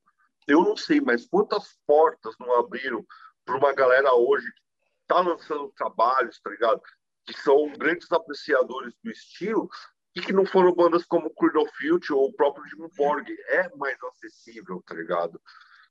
Então, um minuto, Eu acho que tem um, um grande trampo, é, um conceito muito definido, é, composições assim, mano, muito fodas, tá ligado? Que, que beiram a perfeição, literalmente. E, cara, me soa nostálgico. Eu não consigo falar mal, porque eu vejo que muito do que eu sou hoje e das opiniões que eu tenho sobre metal e as visões que eu tenho foi por causa de bandas nessa pegada com o próprio Crudofield, que eu escutei, tá ligado? Mais jovem e fazia um tempo que eu não, não ouvia e hoje eu vejo mais qualidades ainda do que na época, tá ligado? Então, sensacional a escolha. Legal, legal, mano. Bom, vamos lá. Pô, achei super legal, velho. Puta, que álbum da hora, mano. Que álbum bom esse mídia. Que ele, para mim, velho, ele é como a representação perfeita do que foi o estilo, a ideia do Cradle of Filth desde o início. Eu tenho. Não sou fã de Cradle of Filth, não é uma banda que eu costumo escutar muito, saca? Também não. Também nunca foi uma banda, velho, que eu fui de tirar sarro, velho, porque eu sempre achei que o Cradle of Filth tinha uma proposta interessante, ok. Talvez o problema foi a ligação, o problema do, do, do bullying em cima do Cradle of Filth foi a ligação que a galera, que, que, a, que a banda tinha, acho que principalmente no, no primeiro álbum, lá no, no Principal Fever Made Flash, né, com o Black Metal, que é o único álbum realmente que flerta bastante com esse estilo. Uh, já nessa fase do Medium, até, até de alguns álbuns anteriores, são uns toques, assim, é só aquele temperinho de black metal, mas a banda ela foi um pouco além, né? E Pô, eu acho super legal, velho, por conta. Pô, foi uma banda que trouxe uma ideia nova e continuou sendo metal pra caralho. Vamos resumir dessa forma. Mas, de fato, nunca foi uma banda que eu escutei muito uh, em toda a minha vida. O Median, ele foi um dos únicos álbuns assim que eu escutei. Talvez. Não, ele e o primeiro, acho que foram os únicos que eu escutei na íntegra. Mini Duke que eu não escutava, velho. Foi agora que eu peguei o Median para ouvir de novo, eu comecei a foi com uma análise um pouco mais, mais profunda. Você fala, caralho, velho, olha que esse tipo de variação, velho, olha. Puta, já começa pela imagem da banda. Você tem esse lado mais vampiresco, saca? Que ele traz uma proposta super interessante, super bacana, não apenas no visual, mas eles conseguem trazer. Né? Isso, eles conseguem trazer esse lado também com um toque meio gótico, extremamente agressivo. Brother, se é pra ser vampiro, tem que ser assim, é com as guitarras lá que você comentou, que aí é o vampiro destroçando você em pedaços, tá ligado? Uma outra coisa, velho, que eu simpatizo muito com o Cradle of Filth, até esse álbum, né? Porque depois, para mim, a banda ficou meio intragável. É o Danny Field, cara. E por quê? Porque o Danny Field, velho, ele tem a vibe, é o vocal dele.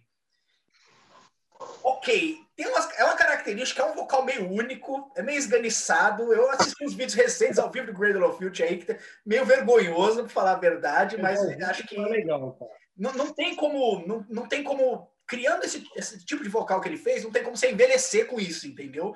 Não dá pra você cantar tipo direto, velho. Você, você não vai falar mais nada, tá ligado? O cara vai virar tipo o Udo, vai virar o Leme quando ele ficar mais velho. Mas o que eu acho mais foda, velho, é que eu tenho uma das minhas bandas de thrash metal favoritas, né? Que é o Saba da Inglaterra. É, foi ouvir esse álbum do Cradle of Filth e perceber o quanto foi a influência do Martin Walker na, na, na vida do, do Danny Field, Danny Sujinho. Né?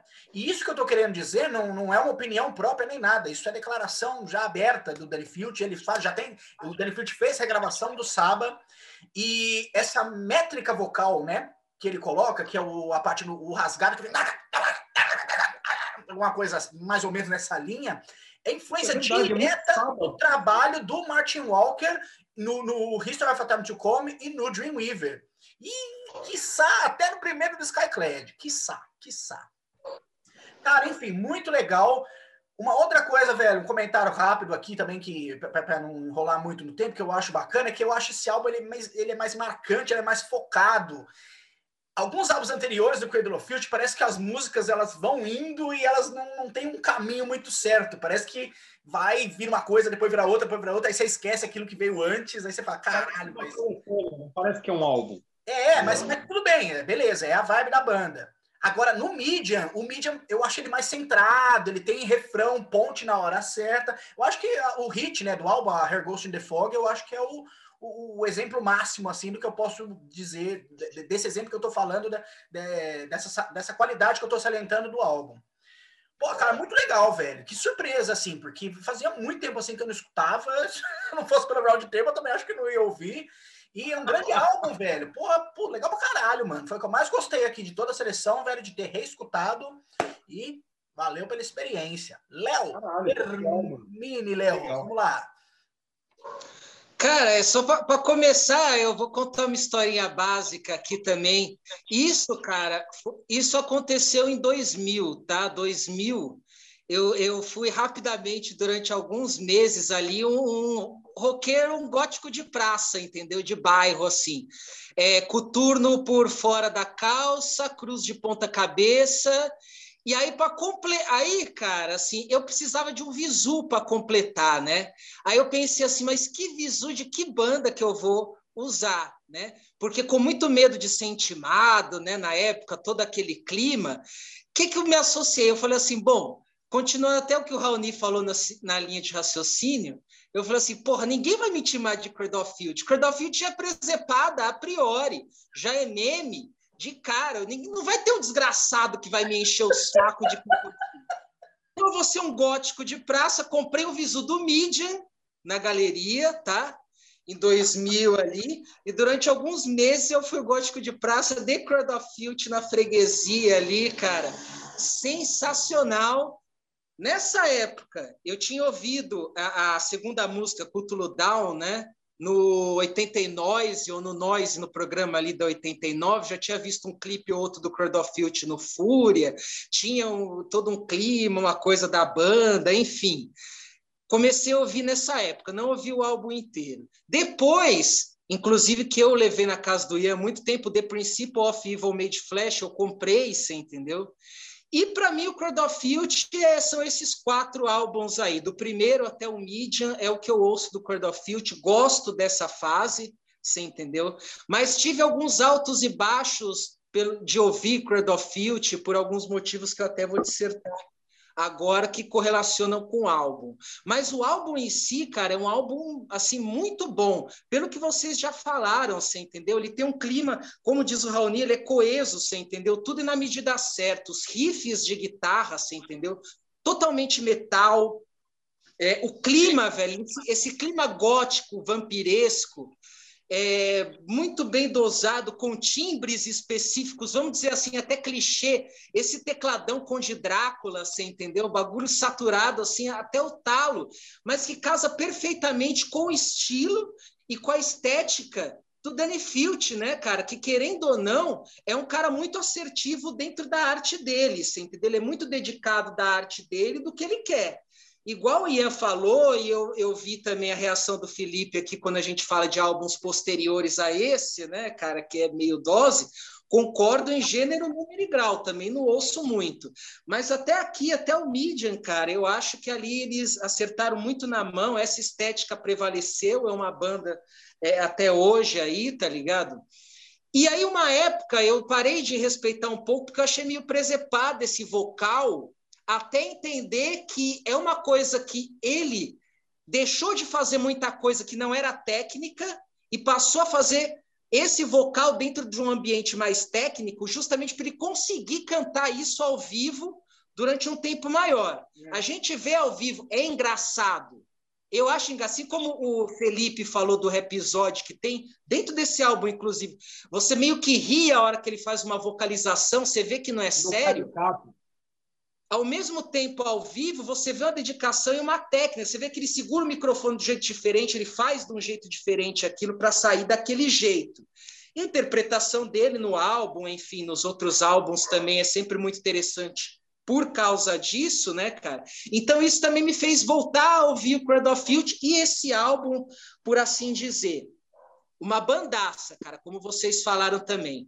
Um puta trampo de batera. O batera é o batera que gravou os principais como é álbuns é do At The Gates. O cara gravou os álbuns do At The Gates, do The Haunted. As intervenções de teclado, os vocais femininos mais dark, velho, secão, você entendeu? Meio cru, que dá um clima mais específico pro álbum também todo esse conjunto de coisas, de elementos que a gente falou aqui, faz o álbum ser muito interessante, muito importante para a época, emblemático para todo mundo, dentro do estilo, para a gente que viveu o desse som, né, cara? Então, no resumo da obra, cara, é um grande álbum do Cradle of Field, tá ligado? É um álbum que eu gosto pra caramba. Show de bola, cara. Uma boa lembrança dessa época e um bom álbum aí lembrado aí para a gente falar dos caras. Legal, legal, galera. Pô, mano, dá para dizer que o Cradle of Filth eu às vezes meio que considero como uma banda equivalente àquele filme, né? O, o Drácula de Bram Stoker, né? Que lá de 92. Para mim, o Cradle of Filth é uma banda totalmente equivalente, porque é, é caótico, é meio brega, dá, dá, dá um nó na cabeça. Às vezes você tem dificuldade de início para saber se é bom, se é ruim, e no final você fala, não, beleza. Eu faço uma comparação rapidinho, tipo assim, eu comparo comparando grossa, assim, meio presepada, mas tipo King Diamond e Crowd of Filth. Eu, tipo, ligo King Diamond a um filme de terror sério, rebuscado, obscuro, que tem história. E eu ligo Cradle of Filth ao filme de terror presepada com sangue jorrando, entendeu? O vampiro bebendo sangue transando, você entendeu? É tipo assim. É, é, inclusive, ele fez filmes assim, até tem um muito engraçado com ele também de terror, que, nossa, cara, é muito massa. né? Eu, eu nunca assisti, nunca assisti, velho. Sou louco pra ver. O Denis que ah, me mostrou esse filme. Aí. Então, maravilha, galera. Vamos lá. Bora pro segundo round aí. Vamos aí. Quem vai começar nessa leva? Quem vai começar nessa leva? Senhora Oni, dê a sua deixa, por favor, com seu segundo álbum. Vamos lá. Ai, que gostosinho. Vamos lá, então eu tenho uma história bacana para falar e eu não tenho muito tempo a perder. Vim aqui com esse soco no estômago chamado Dope Throne. Electric Wizard, terceiro disco dos ingleses. Cara, o episódio 2004, se não me falha a memória, eu trouxe o Second Coming do Church of Misery, né? E eu, inclusive, falei que eu conheci os dois, tanto Electric Wizard como o Church of Misery, basicamente na mesma época, né? Eu comecei pegando a parte do metal conhecendo do metal através do Death Penalty, que eu também trouxe aqui, né? Do Witchfinder General. E falei, caralho, existe um estilo de bandas que cultuam Black Sabbath, tá ligado? Até aí, então, não tinha o menor conhecimento disso. Uh, então, claro, peguei bandas como Pagan Altar, com Pentagon, Trouble, Candlemas, né? Só que quando vi que tinham bandas mais recentes, entre aspas, é, fazendo isso daí, eu falei, meu, tá, vamos ver qual que é. E ia lá nos blogzinhos da vida, né, na época que a internet era meio cap, capim, meio campinho de futebol, e Dope Throne para tudo que é lado. E aí eu peguei para escutar, e cara, eu achei intragável na época, intragável. Achei uma porcaria. Passaram-se alguns anos. Um dia eu estou numa festa na casa de um brother, o Léo, mas não é o nosso Léo, é outro Léo. Uh, e estava um parceiro meu lá, o Gabiru. E ele já sabia que eu não ia muito na vibe do Electric Wizard. Aí ele pegou malandramente, me chamou de canto, ofereceu um baseadinho e eu já estava bem louco. Fumei o baseadinho. Ele falou: chega aí que eu quero te mostrar uns sons. Aí botou lá um Ted Nugget, botou lá uns bagulho e toda hora ele olhando para minha cara. Na hora que ele viu que eu fiquei chinesinho, baixei os olhos, ele falou: escuta isso daqui. E ele botou a Sartinine Cara, a sensação que eu tive era como se eu tivesse sido transportado para o meio de Júpiter. E, para quem não entende muito de astronomia, eu particularmente gosto, Júpiter tem 10 vezes a gravidade da Terra. Então, tipo, eu pesando aqui os meus 130 quilos, pesaria uma tonelada e 300 lá, tá ligado? Tipo, Mano, eu sentia o corpo pesando contra o chão, pendendo, tá ligado? Eu falei, nossa, eu vou quebrar no meio, tá ligado? E a última coisa que eu me lembro era do tipo, eu em posição fetal, com a cabeça no meio das pernas, e eu falando assim, mano, preciso ir embora. Porque o bagulho tá muito tenso. É isso Electric Wizard. O Electric Wizard é algo mastodônico, tá ligado? É algo empoeirado. Para mim, o Electric Wizard ele é um dos pilares do Doom Metal. O primeiro e mais importante, sem sombra de dúvidas, é o Black Sabbath, tá ligado? É, por mais que tinham bandas que já mexiam com o cultismo, com um som um pouco mais lento, Black Sabbath fomenta isso. O Candlemas, para mim, faz a união perfeita um minuto, entre o Doom Metal e, e o Heavy Metal. E o Electric Wizard bota isso daí ao dobro, ao cubo, eles deixam tudo mais lento, eles deixam tudo mais pesado, eles deixam tudo mais distorcido.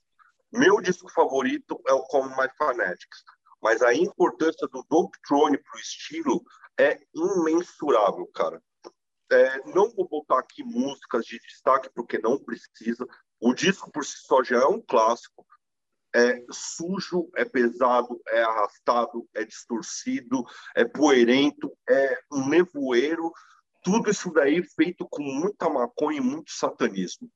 E isso daí é um resumo perfeito do Electric Wizard. Para mim é um álbum seminal, tá ligado? Seminal. E é isso. Beijo. Melhor maneira para terminar uma resenha da Electric Wizard, velho. Vai lá, Felipe, o que você achou, velho? Cara, assim, eu, eu por ser fã de Black Sabbath, como vocês podem ver aqui, é, eu suspeito para falar. Mas, assim, eu acho que uma coisa que eu aprendi ao longo do tempo é, é, é assim, nem tudo que tem tem tem riff do um que tem não sei o quê remete a Black Sabbath, né? Como o Raoni falou. Tipo, esse álbum especificamente, ele é muito empoeirado, ele é muito poerento, né? Como como o Raoni mencionou, ele é muito sujo, né? O Black Sabbath ele tinha a sujeira dele, mas assim, era uma era uma sujeira meia boca, né? Era tipo um negócio meio. Mas o, o Electric Wizard, eles foram além nesse álbum aqui. Então, assim, tipo, é um stoner que você tem que estar tá bem na brisa mesmo para digerir. De novo, eu sou suspeito para dizer que, puta, eu. Tudo que eu ouvi, não ouvi toda a discografia do Electric Wizard, mas tudo que eu ouvi, tipo, mano, é stoner, é doom, tipo, tá tudo lindo, maravilhoso. Mas particularmente, como tem alguns álbuns que tem um vocal mais limpo, né, do, do Electric Wizard, eu gosto mais. Não que o Drop Throne não seja um, um álbum fantástico. Eu acho que ele tem muitos momentos bons. Assim, a própria faixa de abertura, cara, vi num Sabbath, tipo, você já vê um Sabbath ali no meio, você fala assim, mano, não tem como dar errado. E é tiro certo. Para quem gosta de Black Sabbath, naquela fase brisa mesmo da banda, cara, é tiro certo. Independente da sujeira, independente da poeira, ali você vê ali tipo a influência clara. Mas eu particularmente meu gosto, né? Porque que, que eu acho assim, tipo, os efeitos que ele bota ali na voz, assim, principalmente nesse álbum, é uma coisa minha, tá? Não, não, não é pura verdade. Mas remete àquela sujeira assim que muitas bandas dos anos 90 estavam fazendo no grunge, por exemplo. É... então, assim, não é a sujeira da voz dele, não é a garganta dele.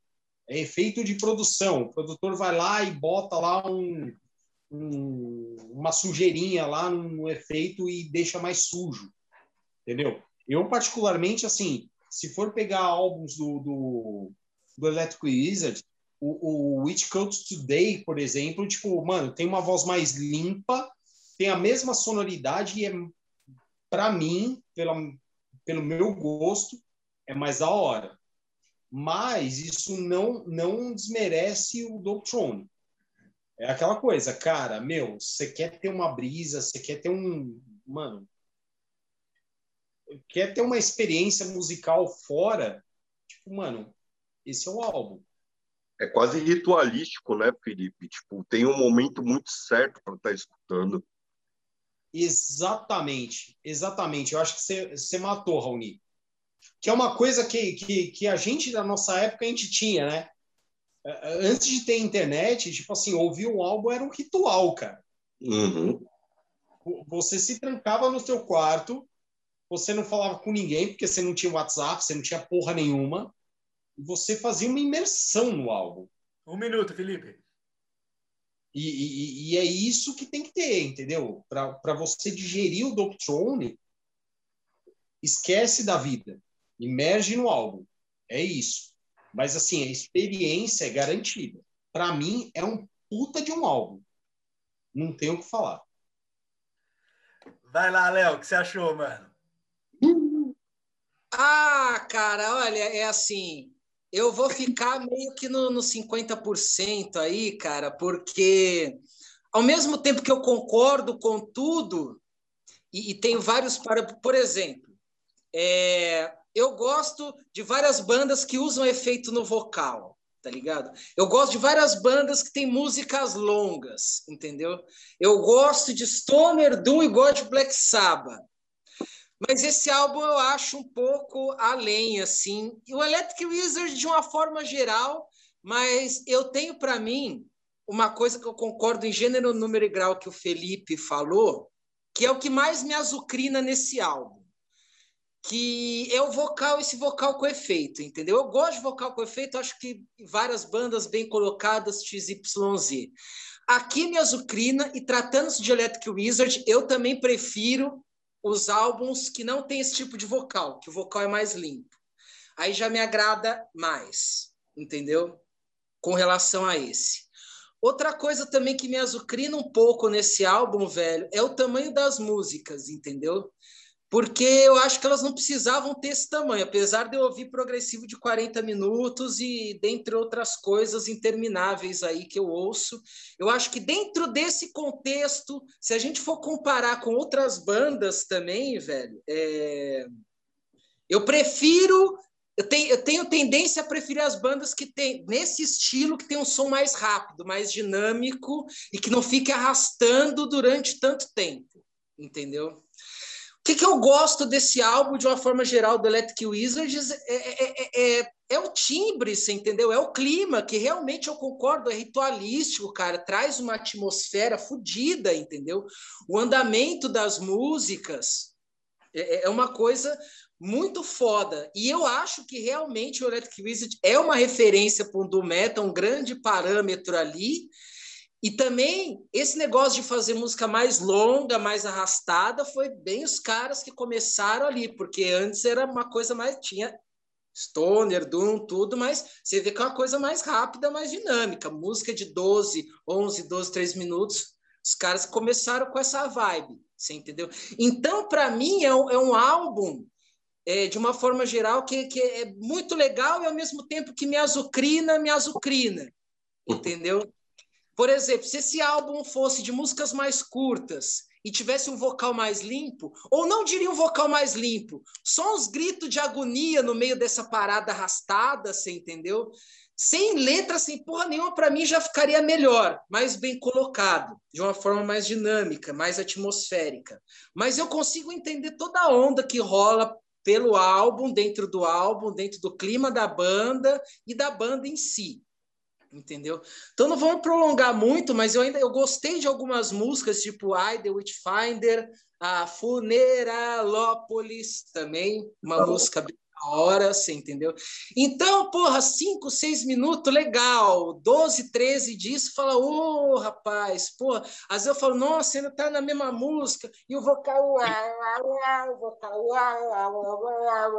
eu falava, ô, oh, caramba. Aí pega do com 20, né, Max?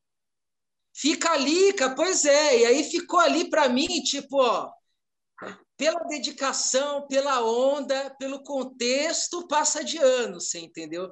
Mas para eu ouvir um Electric Wizard é difícil, cara. Se eu for optar por ouvir esse som, vou ouvir outra coisa, você entendeu? Mas entendo a vibe e não acho todo mal e respeito realmente essa parada, tá ligado? Porque quando eu vou, às vezes, num show ao vivo, eu até entro na vibe, aí pode ficar 10 minutos, já, já. mas para ouvir em casa eu acho mais difícil, cara. Com, com, com, com erva, sem erva, aí já não interessa, porque erva é o dia inteiro, então não adianta. Mas posso dar um complemento aqui? Pode falar. Eu acho que o, o, esse álbum especificamente é um nível muito advanced para Stoner. Porque quando a, quando a galera fala, tipo assim, meu, isso aqui parece Black Sabbath, puta, é um erro. Tipo, se a galera vai ouvir isso esperando um Black Sabbath, mano, esquece. Só que você tem que ouvir muita banda que tem influência de Black Sabbath, de banda que tem influência de influência que tem Black Sabbath para chegar nesse nível. Eu acho que é um nível muito avançado aqui. É, é, é, mais ou menos aí que eu ia começar a conversa, viu, Felipe? Quando eu vou falar aí do Electric Wizard, velho. Porque, eu vou ser bem sincero, a cada vez, velho, que eu escuto alguém falando que o Electric Wizard é, é, é, aparece com Black Sabbath ou banda tipo Sleep, velho, um pedaço do meu coração cai. Assim, tá ligado? Eu falo, não, velho, não. Então significa que tudo que é lento parece Black Sabbath? Tudo que é arrastado parece Black Sabbath? Pelo amor, velho, não. Não, bebeu da fonte Black com Sabbath certeza. É... Não, Black Sabbath é outra história, velho. Nossa, não tem nem comparação. E isso, não tô querendo, eu não tô querendo falar o mal do Electric Wizard por conta dessa comparação, porque isso é a galera que faz, porque, sei lá, vamos. Enfim, vamos começar aqui, né? A minha resenha. Vamos começar falando um pouco de Doom Metal, porque, galera, pô, Doom Metal é um estilo meio complicado, né? Já faz alguns anos aí, eu chutaria mais ou menos 2008, 2010, que o Doom Metal mais ou menos que virou uma moda, né? O Doom Metal, todo bandas assim que ninguém dava bola em 2002, em 2003, como sei lá, como Pentagram, Kendamas até vá, né? O Kendamas já, já a galera sempre, sempre, sempre foi bem valorizado. Vaitos, Vaitos e Pentagram veio do cult. Quem que falava dessas bandas lá em 2003? Bem pouco, velho. Não, 2003 não, 2006, vai.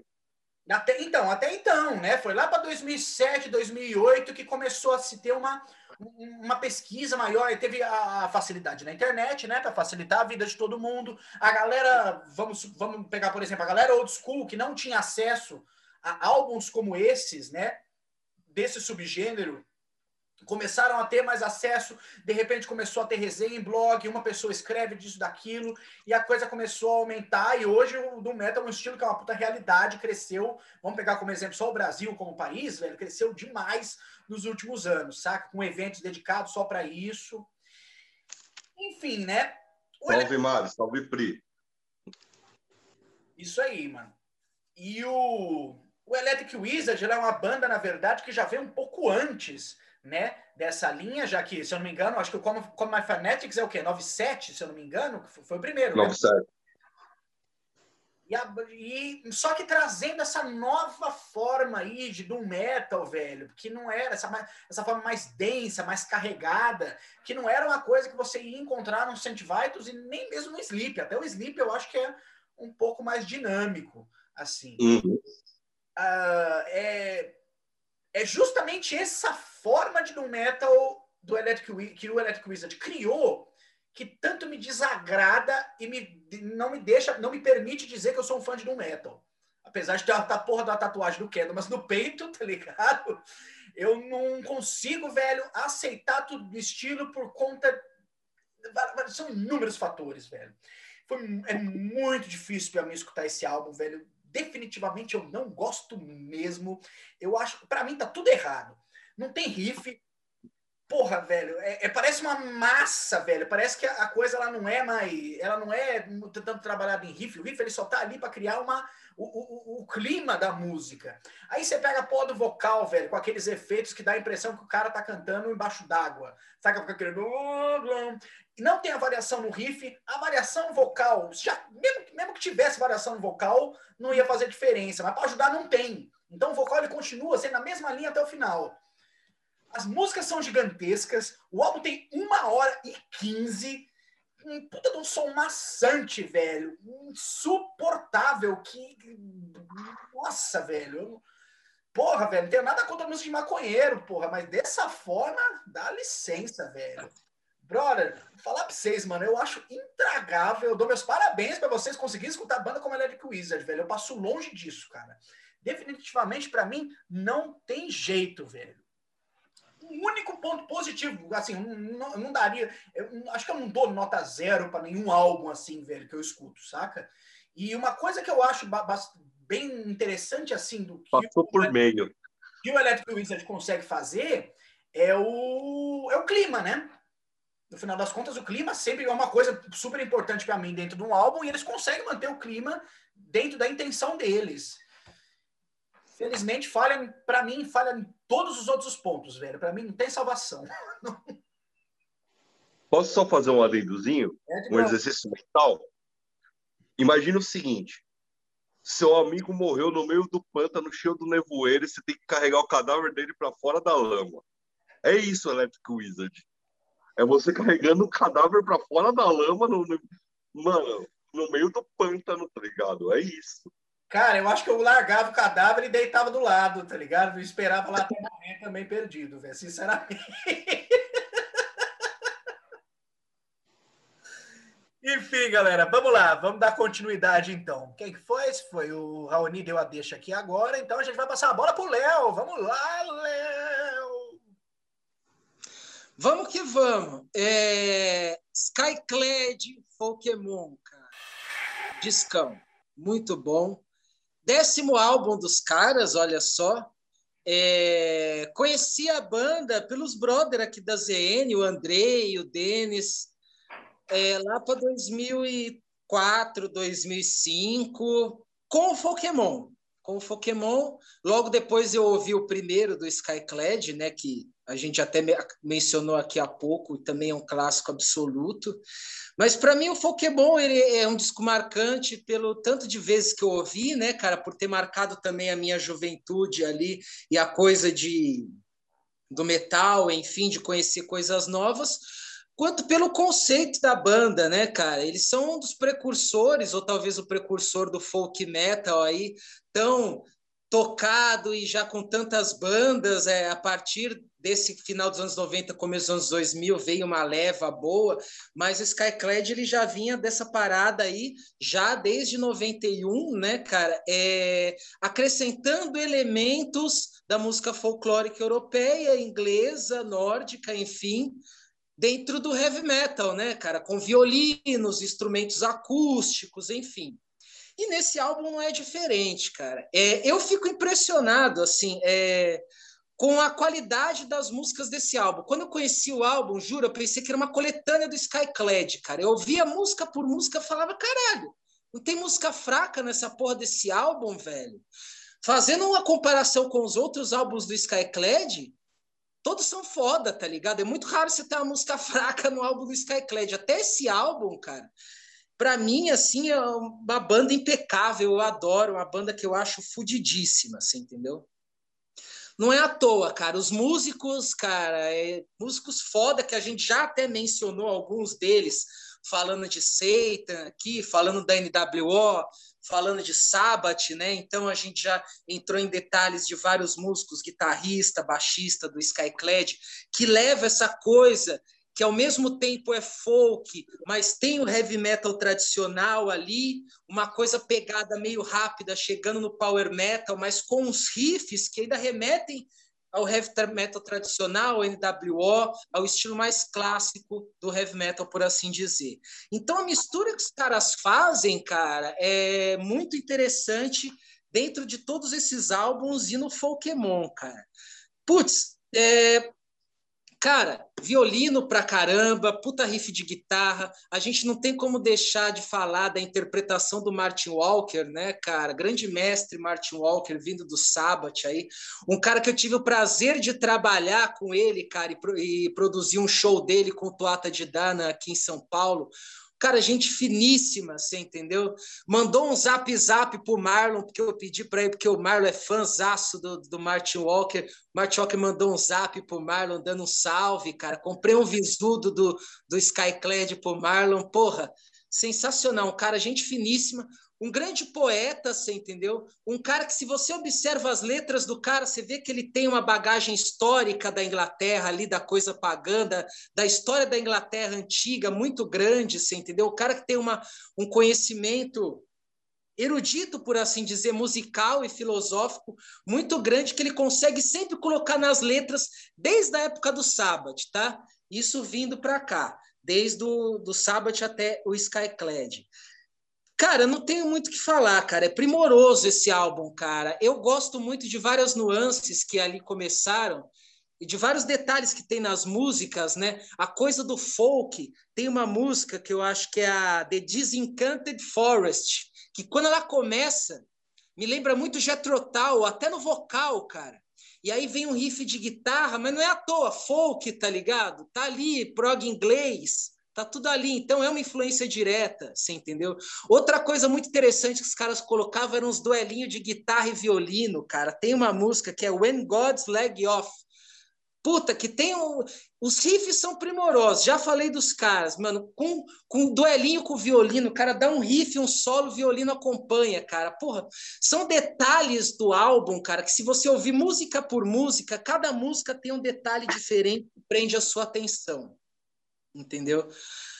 Então, para mim, é um álbum magnífico, cara. The Great Brain Robbery é uma música que já começa arregaçando, rapidona, você entendeu? Sempre com esse clima, rifão, violino, a coisa folclórica, as letras que remetem a essa época e as histórias. Pode, falar, pode concluir.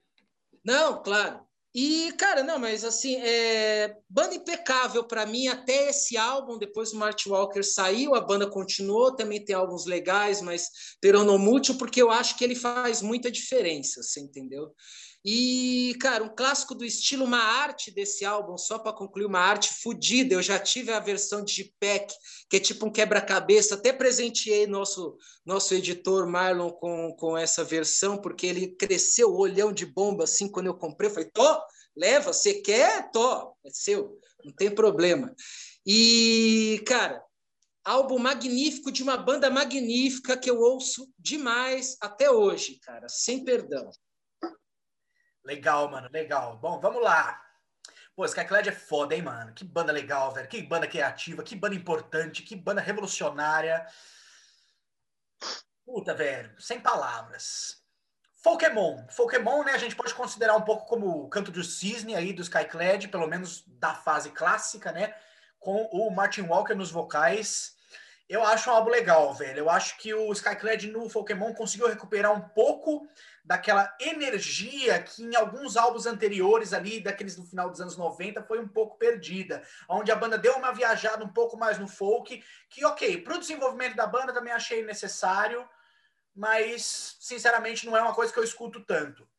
Quando a gente vai ouvir o Pokémon, eu, eu acho, pelo menos, que não tem. O metal ele não voltou com força total. Saca? Eu não consigo ver o tanto de metal no Pokémon no quanto a gente escuta nos, em todos os álbuns anteriores, até o Prince of the Poverty Line, ou até Irrational, Irrational Anthems, por exemplo, lá de 96. Saca? É, por um outro lado, tem uma qualidade muito legal no Pokémon, velho, que é a dinâmica, que é o trabalho, ele é muito empolgante, velho. Ele é um álbum de folk toquezinhos de metal, por exemplo, nas dobras de guitarra, né, que você comentou que tem, com esses trabalhos junto com violino, que eu acho que eu acho bem bacana. E, pô, velho, isso dá um dinamismo muito louco, assim, pra música, velho. Eu tenho uma vontade de beber, velho, quando eu escuto Pokémon, tá ligado? Não sei, parece que ativa uma chave meio on, assim, que eu acho super bacana. Ele não é dos meus álbuns favoritos, o Skyclad, eu gosto mais dele do que alguns anteriores, porque hum, eu vou ser bem sincero, é, tem algumas coisas assim dentro do álbum, velho, especialmente em relação ao vocal do Martin Walker limpo, que eu não sou muito chegado, acho meio esquisito. Não sei se é. Sou muito ligado no vocal do cara. Até o vocal mais agressivo dele aí no Pokémon, se parar pra prestar atenção, ele já não tá no mesmo grau, né? Que era anteriormente. A entonação dele tá um pouquinho mais mais leve, mais sossegada. Mas por um outro lado, eu também acho legal essa voz, porque combina com a ideia do Skyclad no Pokémon, né? De ser um álbum mais de folk e o metal ele ser só um temperinho assim de, de sei lá, nas dobras de guitarra, por exemplo. Mas, cara, é legal, velho. Eu gosto, eu gosto do álbum, saca? É um álbum que vez ou outra, velho, eu me pego escutando, principalmente quando é essa vibezinha mais folk alcoólatra. E, pô, pegar o destaque para mim, velho, incomparável é a música Saideira, velho. A música de festa total, Swords of a Thousand Men. Puta que só. Ô, ula, ula, ula aí, até a puta que pariu, velho. É bom demais, velho. Adoro essa música, velho. Que sonsaço, assim, mano. Legal, velho. Bem legal. Bem legal esse álbum. Vamos lá, Felipe. O que você achou, velho? Cara, vamos lá. É... Eu não sou tão fã de folk metal é, poucas bandas me chamam a atenção, por exemplo, Mago de Oz, tipo, é uma. E o Skyclad. Então, tipo, porra, muita lembrança. E, e, e, é legal ouvir esse álbum, porque foi um álbum que eu ouvi muito na nesse miolo aí, né? Final década de 90, começo de 2000, que eu ouvi muito Skyclad e que deu um revival, assim, sabe? Tipo, é, uma mescla legal. Eu escutei muito o Answer Machine, tipo, é um, um, anterior ou dois anteriores, né, o álbum, mas é uma mistura legal. Eu, eu concordo com o lance do tipo do, do vocal de tá meio tipo mais mais suave e tal, mas eu acho que teve uma mescla legal, até pelo título do álbum, assim, tipo, Pokémon tal, ele, ele aborda mais a parte folk do álbum, né? Tipo, a parte folk do, do, do, do Skyclad. Agora, uma coisa que eu comentei aqui, tipo, e eu, eu tenho que comentar aqui para deixar de, registrado, né?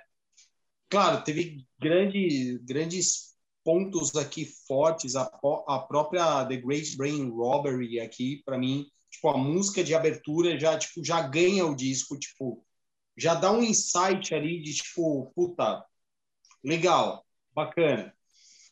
Mas eh, eh, tem, tem algumas brisas aqui que eu tive, que até eu tenho que compartilhar. A, Polka, a própria Polka, Polkageist, né? E me remete, assim, não tem nada a ver um, um com as calças aqui, tipo, não tem nada a ver.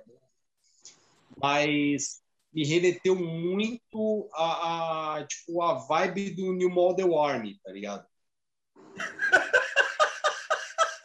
Mano, não sei porquê. Mas, cara, eu acho que é a linha de vocal, tá ligado? a linha de vocal, principalmente se você pegar o álbum The Ghost of Cain do New Model Army, cara, não sei. Sabe quando você espera um refrão tipo The States of America? Caralho! Tipo, uma brisa minha, tá? Mas enfim. Não acho ruim, porque eu gosto de New Model Army, então, tipo, porra. Enfim. Eu preciso mas... ouvir isso aqui depois. Pra... Não, não, não encaixa mas deve ter sido o que você está falando, tem que, tem que analisar depois. Só para deixar claro aqui que eu não estou louco. Você ouça, depois você me manda uma mensagem e fala assim: não, realmente.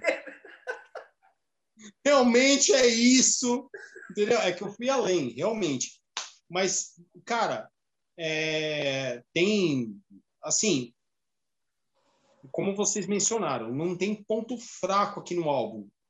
É, tipo, como o Léo mandou aqui, tipo, meu, parece uma, uma coletânea da, da banda. Não tem música ruim, mas assim, é, pontos fortes aqui que eu falo, tá? Tipo, The Great Brain Robbery, a música de abertura também que eu achei fantástica. Disenchanted Forest, que eu achei que, tipo, tem um clima assim, tipo, mano, é, é, é um equilíbrio do álbum para mim. Um minuto, tá? E o Lost My Memory, que tipo é meio que uma baladinha assim, mas mano, tipo ela dá um peso ali no meio, no final ali que tipo ela tem uma dinâmica legal, ela tem uma música, uma dinâmica, uma dinâmica musical legal. Maravilha, mano. E aí, Raoni? E o Skyclad, Raoni? Maravilhoso, intragável, ridículo, absurdo ou gostosinho? Ô, Felipe, não acho absurdo esse tipo de comparação, porque tem uma vez que eu escolhi um Chromags e o nosso editor, o Mário, falou: Ó, oh, tal música me lembra esses high. E aí todo mundo, não, nada a ver. E depois a gente pegou para escutar e falou: caralho, realmente, mano, a minha tipo. Era o Chromags, velho, tipo. E é total, tá ligado? Mas, ó, então, o Ian, então quando fazer essa comparação, ele tem que escutar o The Ghost of Cain. Não, eu conheço, mas eu, eu, gosto do New Model Army. É que agora não tá vindo na minha cabeça. Eu, preciso, eu vou escutar de imediato, assim, quando a gente terminar isso aqui, velho. Porque, porra, de New Model Army pra Skyclad Foi uma brisa além, né, cara? Foi é além, são esses absurdos, velho, de, de é, como é que se diz? Isso é, é física quântica do, do rock, isso aí, velho. É um, um bagulho que tá de um lado do outro, os opostos, os opostos que se encontram de alguma forma totalmente bizarra. Raoni, vai lá. Mas essa foi mais extrema ainda, cara. Pois bem, caras. Eu já tinha ouvido falar muito do Skyclad, né? Pelo Ian, pelo mexicano, pelo Marlon, e sempre comentando, e sempre comentando. Aí eu falei para mim mesmo, eu vou deixar para escutar a banda quando pintar no RTS, porque era certeza que ia pintar aqui. Era certeza. Então, para não estragar a, a surpresa, eu fui, fui levando com a barriga.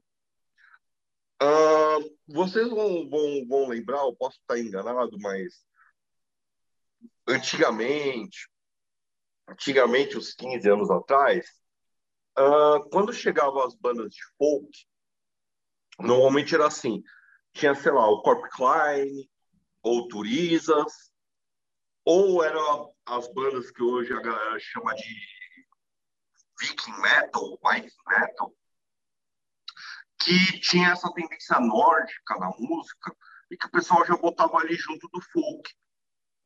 Então, tinha muita coisa que eu ficava do tipo, ah, não sei, tá ligado? Pô, uma banda que nem o Honey White, por exemplo, que tem essa tradição com os cantos do pirata, é folk.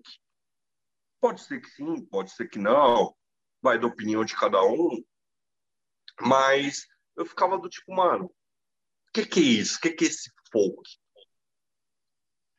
Aí me vem um mexicano e escolhe o Pokémon. Que muitas pessoas, inclusive, eu estava vendo isso daqui no Metal Archives, muitos acham que é um dos discos mais fracos da banda, não tenho nada contra. É a primeira vez que eu escutei. Cara, que arregaço. Cara, primeiro pela sacada desse Pokémon, essa capa, para mim, extremamente icônica. A primeira vez que eu vi ela, eu fiquei rindo, e depois ouvindo, tipo, pô, quanto que os caras foram inteligentes nisso. A maneira como eles conseguem unir diversos tipos de musicalidade é, do, da Europa é, antiga, principalmente da música inglesa, junto com o heavy metal, é, a energia que eles colocam, os elementos, é, os instrumentos, digamos assim, exóticos, mas nem tanto, né? Como a gente mencionou aqui, é, tem flauta, tem, tem o violino, entre outras coisas. Cara, honestamente, não é o melhor disco desse episódio. Para mim, é o melhor disco que eu já escutei no, no Orange Table de uma das melhores bandas que, que vocês já indicaram. Na moral mesmo. Skyclad é foda pra um caralho. Pra um caralho. Isso daqui é algo titânico. Na boa. Muito, muito, muito bom, mano. Ó, agradeço não apenas ao mexicano por trazer, como eu disse, todos vocês mencionaram, estava esperando o momento certo para dar essa resenha honesta. E isso daqui é diamante, cara, não é ouro não, mano. Isso daqui é pérola, velho. que maravilha, mano, que legal, velho. Vamos lá então, galera. Vamos dar continuidade aí. Felipe, que outro álbum você trouxe pra gente aí? Ah, garoto. Eu acho que esse vai ser mais difícil. Não sei porquê, mas eu acho que esse vai ser mais difícil. Assim, eu trouxe um álbum que, que foi o último álbum da, da, da carreira da banda, né? A banda, vamos dizer que assim, ela teve uma carreira relativamente curta, né? Mas é uma banda que eu gosto pra caralho. né? Eu acho que é, a referência aqui tipo, Dá para perceber. já diz um pouco. Mas assim, é, de novo, né, em linha com o que eu falei anteriormente, a ideia é gerar polêmica, a ideia é agregar na discussão, enfim. Então, eu indiquei aqui o Reinviting Steel do Pantera. Foi o último álbum da carreira da banda, né? E aqui, assim, gente, é... Puta, Pantera, é... Pantera é uma banda que divide divide opiniões naturalmente, né? Mas, puta, sendo bem honesto com vocês, quando eu, quando eu escutei esse álbum, é, primeira coisa, você pega a primeira faixa, tipo, Hellbound, em menos de três minutos, os caras dão um recado. É, e assim, ali não tem frescura. Eu acho que uma coisa que, que pegou muito no Pantera e, e que demorou anos para eu entender é tipo é aquela coisa assim primeiro que né tipo não vou julgar mas não faria isso tipo renegar os álbuns anteriores tal enfim mas eles mudaram para uma outra proposta tal beleza ok mas assim era um estilo que para a época era meio controverso. Eles estavam, na minha opinião, muito além do tempo. Eles estavam numa vibe mais agressiva do que o que a época estava tava dizendo. E assim, especificamente falando de vibe de estilo, ali tipo eles já tinham influenciado várias outras bandas, já era uma já era uma banda muito grande já era uma banda muito influente, ali já tinha.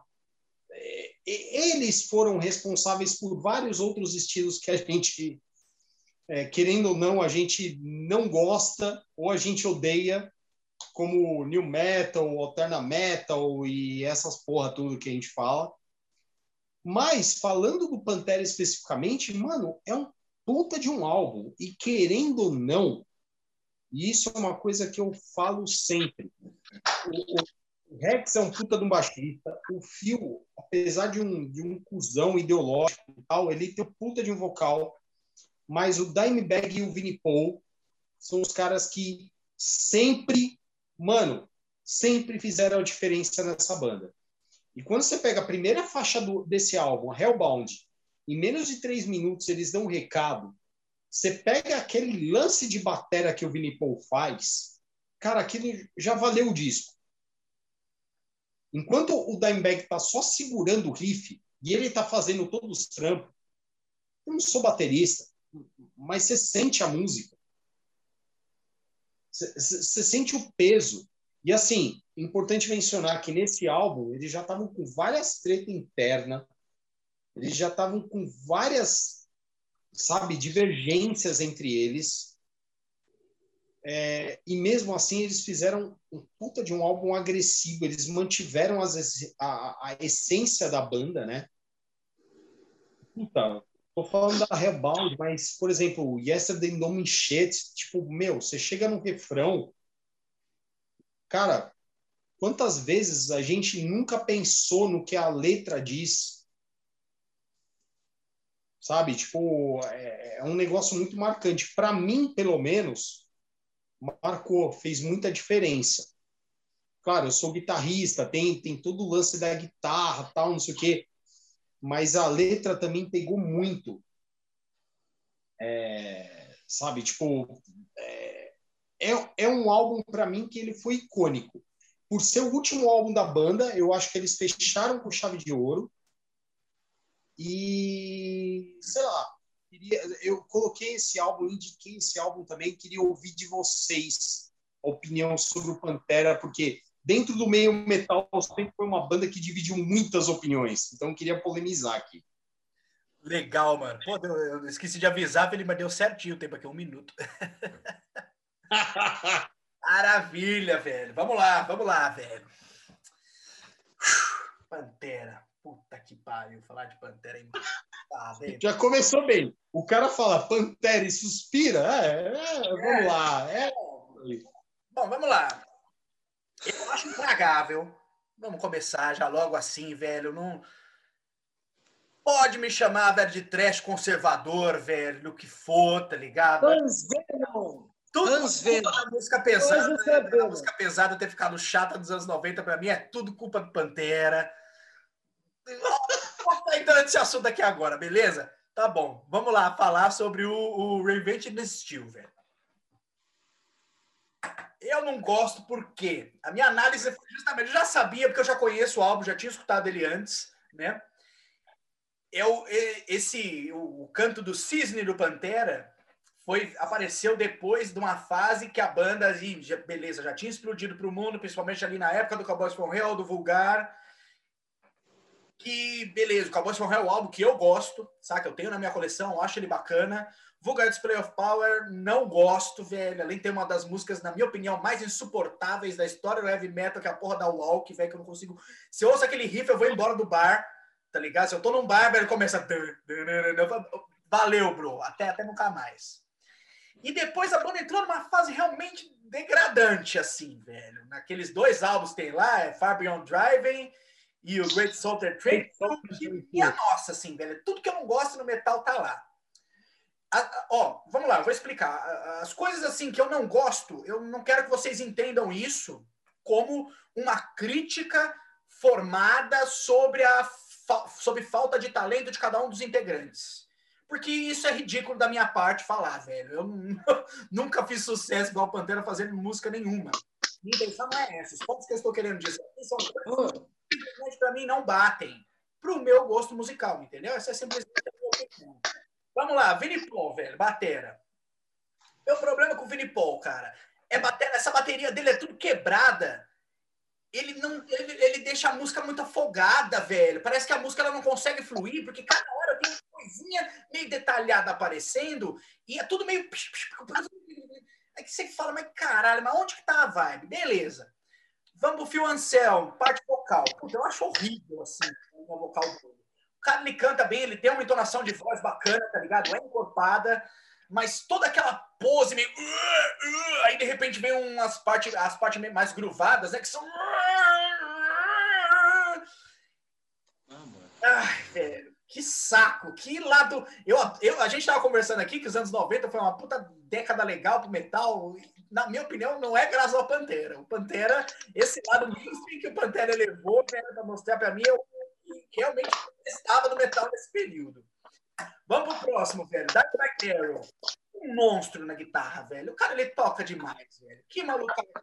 Mas não me desce esse timbre de guitarra, não me desce a maneira dele tocar, velho. É sempre tudo muito, muito, bagulho muito gordo, muito. Ainda bem que você não ficou no Carras, cara. Oi? Ainda bem que você não ficou no Carras. Por quê, mano? Você- Ah, e eu uso o pedal dele. É, é isso que eu ia falar. É um grande guitarrista, velho. Não tem, é inegável, tá ligado? Que o cara sabe. É só você tocar como ele. né? Ele toca, velho, tirando o Cowboys from Hell, mas porque o Cowboys from Hell ele tem uma dinâmica diferente. O Cowboys from Hell é mais divertido. O Cowboys from Hell é mais você ouve um som pra você, pô, subir no palco, pular, se divertir pra caralho, enquanto, pô, todos os outros depois é mais pra casa do caralho. Ah, não, velho, puta, não rola. E tem o Rex Brown. Pô, o Rex Brown é legal, velho. Eu gosto do Rex Brown. Rex Brown tem uma mó legal no baixo, velho. Tá ali, É o cara, mano. é o- é o cara que ninguém, ninguém nunca lembra da porra do Pantera. lembro, mas ele é legal, né? Mas ele toca pra caralho. Isso que é foda. Eu gosto, Ele, ele dá um complemento pro Vini Paul, cara. eu gosto das linhas de baixo dele, velho. É mó legal, assim, mano. Pô, Eu acho foda. Ele, ele é um cara totalmente aleatório.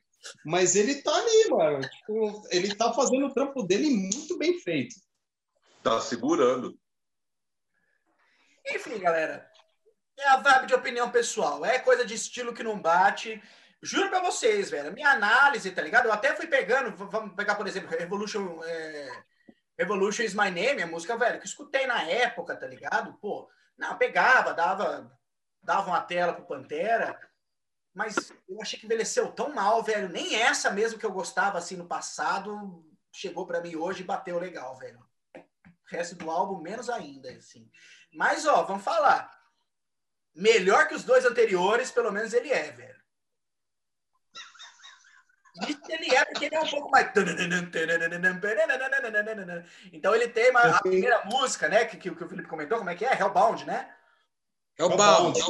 É, a primeira música, velho, dá um, dá um coro, tá ligado? Em qualquer outra dos do, do dois álbuns. Esses dois álbuns aí do final dos anos 90 do Pandão, o Fabian Driving e o Great Soul Train, que isso pra mim é. Esses pra mim são intragáveis é de fato. Esse, pelo menos, tem uma dinâmicazinha mais divertida aí, uma hora, só que cheio das coisas que eu não gosto, aí não adianta, bro. Vamos lá, que já falei demais, velho. Ô, Raoni, vai lá, mano. Pois bem, mano. É discordo um pouquinho do Ian. Uh, assim, realmente a mudança deles é, de um hard rap para o groove, né? Esse groove que a gente já, já comentou aqui sobre no episódio do Diegão, né? Vindo ali do. Me ajuda aí, Ian. Exoder. Exoder, valeu. Cabeça, cabeça anda mal, eu já falei. Mas o Exoder é, é a cachaça, é a maconha. Não é, maconha não, tabaco orgânico, medicinal. Muito hipster você de tabaco orgânico. Não, é porque senão o YouTube tesoura a gente. Ah. Mas é, e essa mudança para esse groove não é um thrash metal, aquilo ali é um groove que já vinha acontecendo na época com bandas que estavam começando a ser relevantes na cena, né? Ali no começo dos anos 90, o próprio Red Hot Chili Peppers, né? Eu acho que é o principal exemplo, mas a gente pode também trazer aqui a memória o Extreme, né? Que fazia isso daí dentro de um, de um hard rock, de maneira bem competente e que claramente iria acabar vindo para o metal, né? Isso daí não apenas o Pantera trouxe à época, como o próprio Primus, né? Mas o Primus não teve um apelo midiático tão forte naquela época quanto o Pantera. Então, é, o Pantera trouxe discos muito fortes para a cena que influenciaram obviamente, toda uma geração. Porque se as bandas clássicas não estavam se dissolvendo, estavam entrando numa fase de experimentação é, que desagradou a muitos. Isso daqui a gente já já discorreu sobre, né? Em, em episódios anteriores. E nesse canto do cisne, realmente, é... o Pantera ele vem como uma banda já delapidada, já quebrada.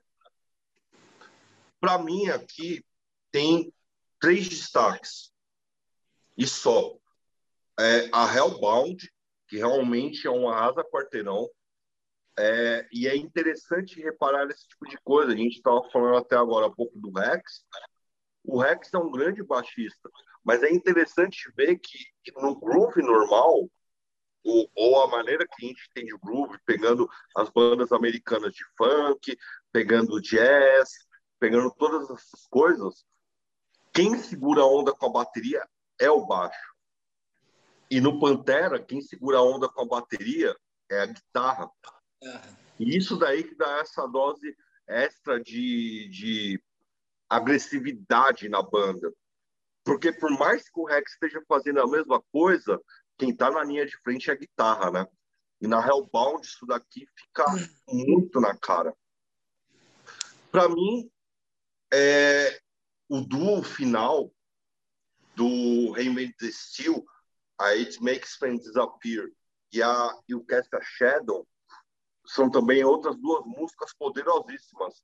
Inclusive, aí o Castle Shadow, o, para mim, o destaque de verdade é o Rex, porque ele traz ali um solo, uma levada de baixo muito distorcida com flange, que inclusive, como a gente estava falando agora há pouco do Electric Wizard, Church of Misery, foram bandas que sugaram daquilo ali.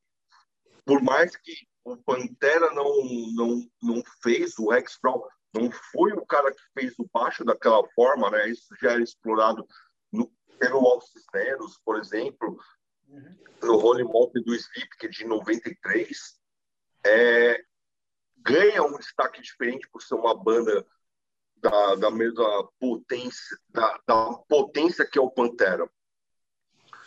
Meu único problema com Pantera e também eu não quero, é, eu não posso de deixar citar isso é, e não me entendo mal, é só com o Phil Anselmo. Tá eu respeito eu respeito a banda, mas para mim o Phil Anselmo foi um cara que já errou demais na vida dele alguns anos atrás. Teve uma fita que eu não concordo absolutamente nada. Não Se fosse aquela de moleque, ali nos anos 90, beleza, as pessoas mudam. Aparentemente ele não mudou. Para mim é o único problema. Ele é um grande vocalista, tá?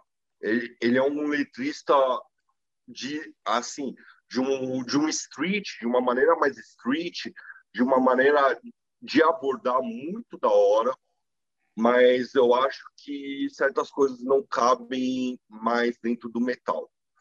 Não Sim. quero ser político, minha opinião, tá? Maravilha. Isso daí eu não abri pro Rex, eu não abri pro, pro Daime e nem pro Vini Paul. Mesmo porque eu sei que os caras eram de boíssimas, eu já vi inúmeros comentários quanto ao, aos caras, principalmente aos finados. Mas é isso, eu acho que nesse campo do Cisne e do Pantera, eles deixaram extrapolar algumas coisas. As faixas, principalmente as faixas é, mais destaques, como Gudão Elétrico e Revolution. Já deu tempo, Rony. Acabou. Eu, não, eu concordo com o Ian, e não envelheceram bem, e é isso.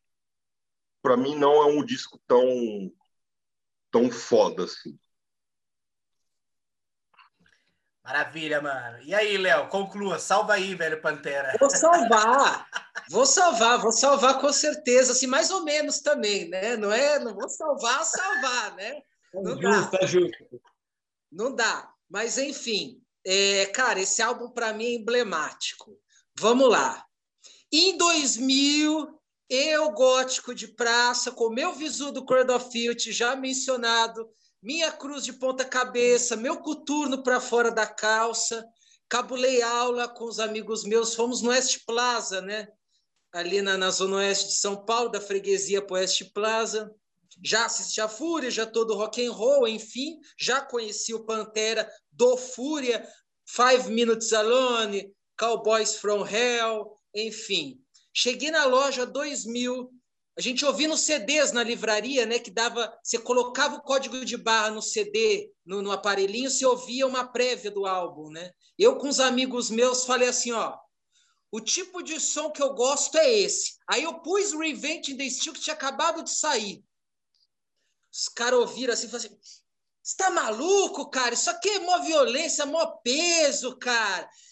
Era os caras do verso sangrento, os caras do rap, entendeu? Que eu andava lá na Fregosa, já falamos de rap, de racionais, eram os caras do rap. Os cara, não, isso aqui isso é louco, é muito pesado, não aguento não. Quando os caras abriram o bico, eu falei, fiz o serviço, é isso que tinha que fazer, tinha que fazer os caras espanar. Então, foi bem feito. Desde então, cara, esse é, o Pantera, por Eduardo assim dizer. Tá assim agora é um álbum emblemático para mim, você entendeu? O clipe da Revolution is My Name, cara, que eu vi a exaustão no Food na MTV, cara, eu me sentia daquele jeito, né, cara?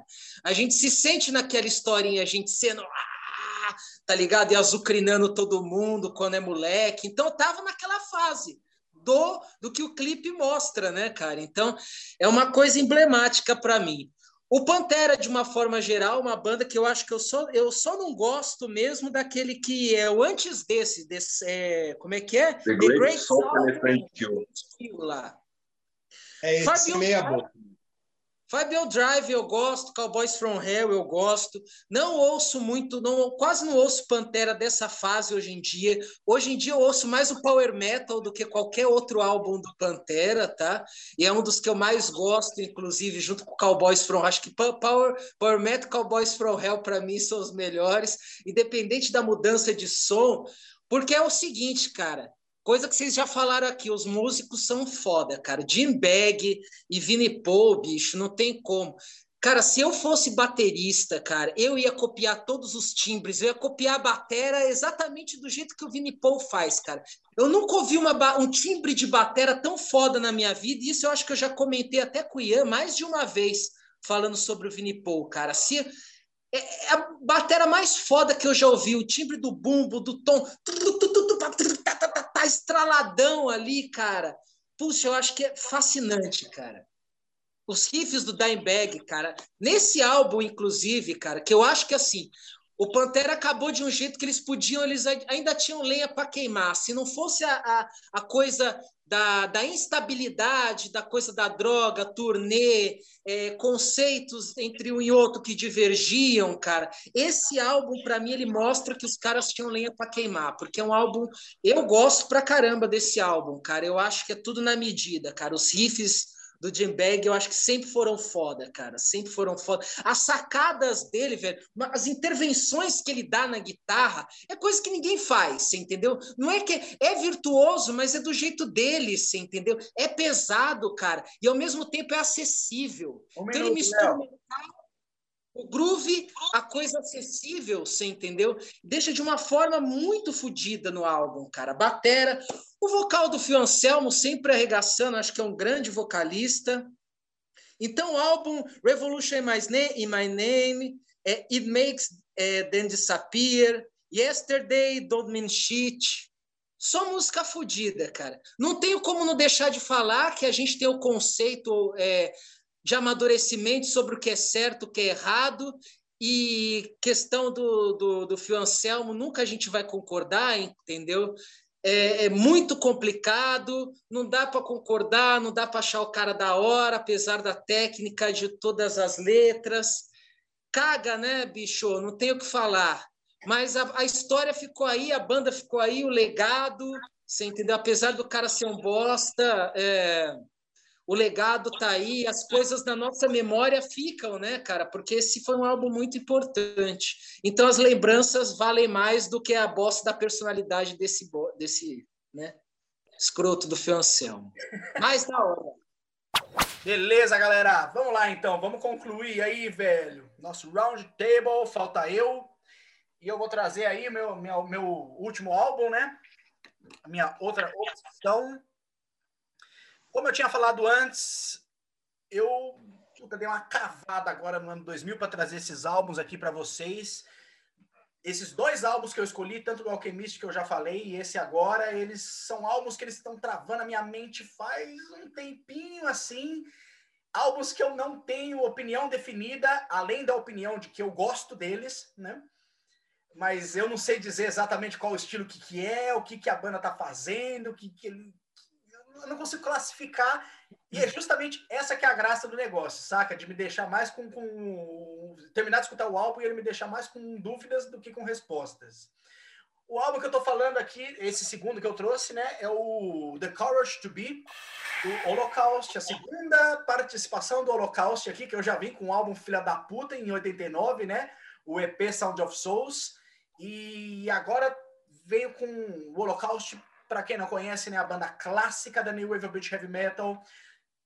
Arregaço, meu, obrigatório para a galera de, de, álbum tipo The Nightcomers, velho, de 1981. Um descasso espetacular, que eu acho sensacional também. Mas é uma banda que ninguém acompanhou muito a carreira, a galera que é mais ligada no tipo de metal old school, não flagrou, nunca quis brisar muito no que, que o Holocaust veio a se tornar depois. E o Holocausto daquelas bandas tipo meio metamorfose, quase que meio que um voivode. Saca? Foi pro No Man's Land, o segundo álbum, flertando um pouco hard rock, caiu com Sound of Souls, puta, totalmente bizarro.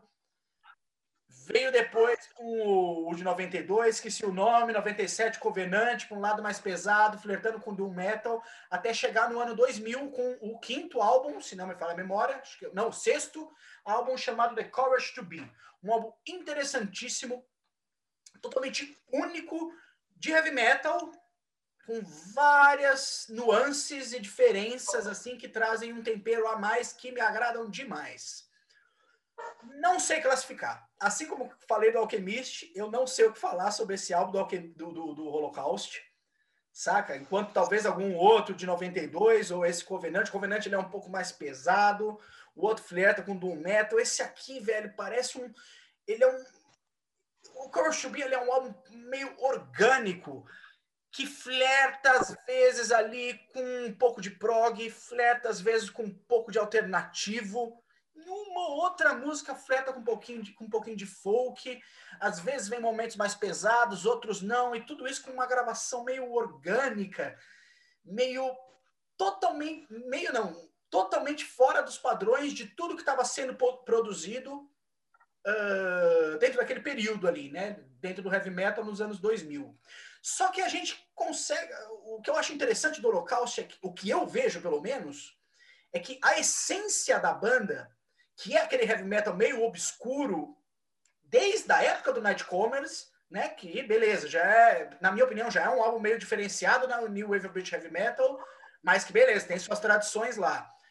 Cada passo que a banda deu foi para um caminho um pouco diferente, aonde varia né, a qualidade dos álbuns, de opinião para opinião. Eu gosto de todos, até 2003 até. E esse, esse The Courage to Be, ele me pegou, acho que também faz, faz um ano, mais ou menos, que eu comecei a entrar um pouco nessa vibe introspectiva, nesse sentimento meio estranho que a música me passa, que não é alegria, não é tristeza, é alguma coisa que eu não sei o que, que é, cara. Mas eu vejo como uma forma de evolução ligada totalmente a um período que estava tendo evolução dentro do metal. Só que a evolução para a mídia, ela estava sendo muito distorcida, né?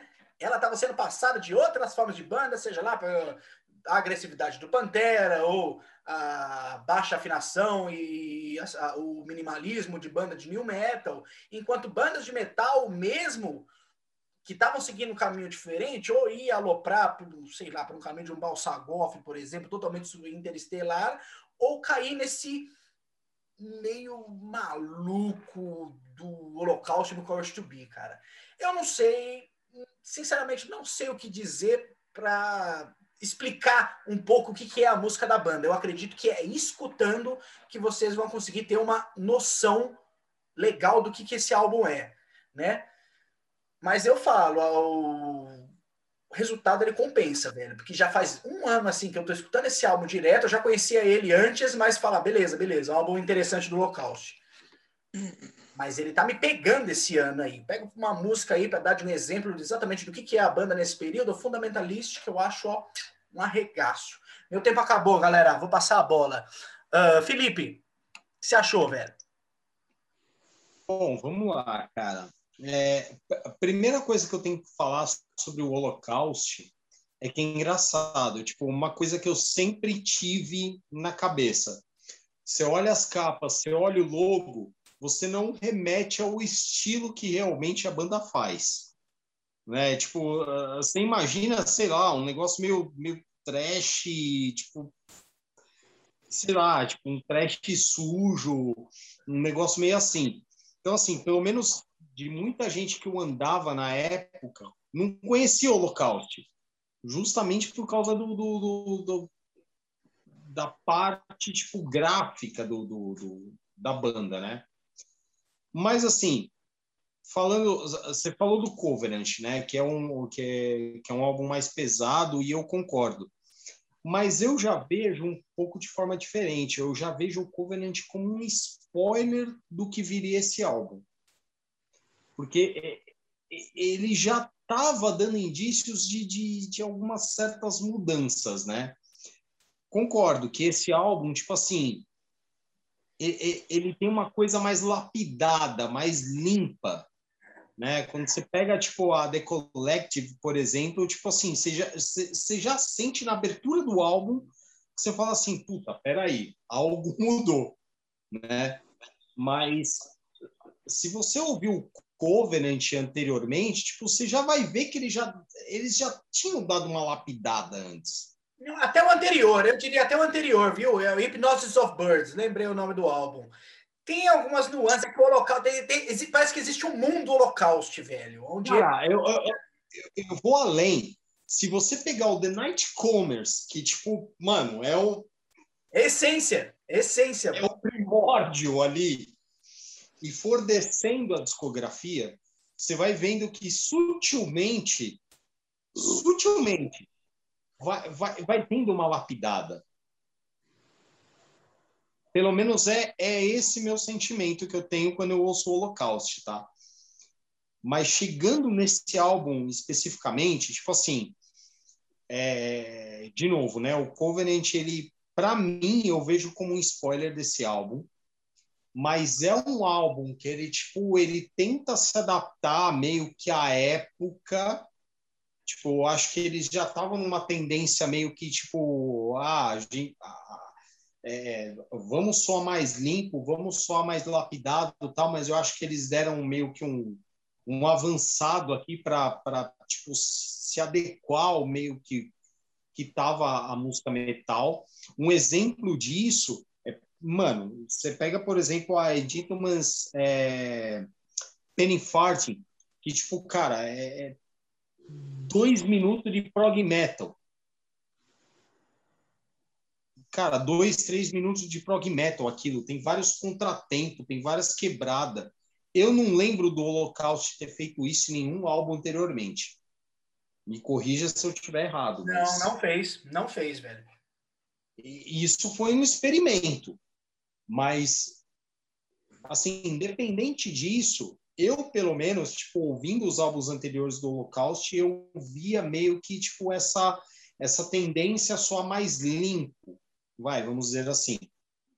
É, e nesse álbum especificamente, eu acho que eles, tipo, meio que deram um plus ali na ousadia, né? Tipo, a Neuroses, por exemplo, tipo, é uma música, tipo, eu gosto bastante dela não é um álbum que soa desagradável, não é um álbum que. que, que um minuto. Que, que eu chego e, e olho assim, puta, isso não é Holocausto. Isso eu acho que é uma coisa interessante neles. Da forma como, conforme você vai acompanhando a discografia deles, pelo menos o que eu senti, é, você vai vendo que vai soando natural essa mudança. Então, quando você ouve esse álbum, você fala assim, ah, é natural pela mudança. Essa foi a sensação que eu tive, tá? É um puta de um álbum. Eu gosto pra caralho. É um dos álbuns que eu ouvi muito. É... Enfim, não, não acho que desabona a banda, não. Maravilha, mano. Vai lá, Léo. Cara, é sensacional esse disco, tá ligado? O Holocaust é uma banda, assim, para mim é muito intrigante, você entendeu? Totalmente intrigante. Principalmente é, ouvindo mais a discografia nessa lacuna de tempo entre o álbum que o Ian recomendou no ano de 89, The Sound of Souls, né? E agora com o The Courage to Be. Cara, eu acompanhei essa evolução, né? Que até o Felipe ressaltou agora, cara. E eu acho muito interessante, porque é muito difícil também de classificar o Holocausto como em algum estilo. Começou NWO lá, mas você já observa uma coisa estranha que aí, ao mesmo tempo que é lapidado, como o Felipe falou, é estranho. E aí vai ficando mais estranho, você entendeu? Mais intrigante Coisas aqui nem o de 89, tem uma coisa já, eu acho, de prog, tem uma coisa de trash. Aí vem o de 92, né, o Hypnosis of Bird, que eu não ouvi muito. O Covenant eu ouvi bem, ele já é um pouco mais metal, um pouco mais encorpado. E esse é um pouco mais lapidado, menos metal. O que veio o seguinte, o Primal, eu acho que é até um pouco mais pesado é que mais esse. pesado. O Primal é o mais pesado de todos. É Exatamente. E o de 2019, que eu ainda não ouvi ainda, mas eu estou curioso para ouvir. É esquisito. Mas, É esquisito pra caralho.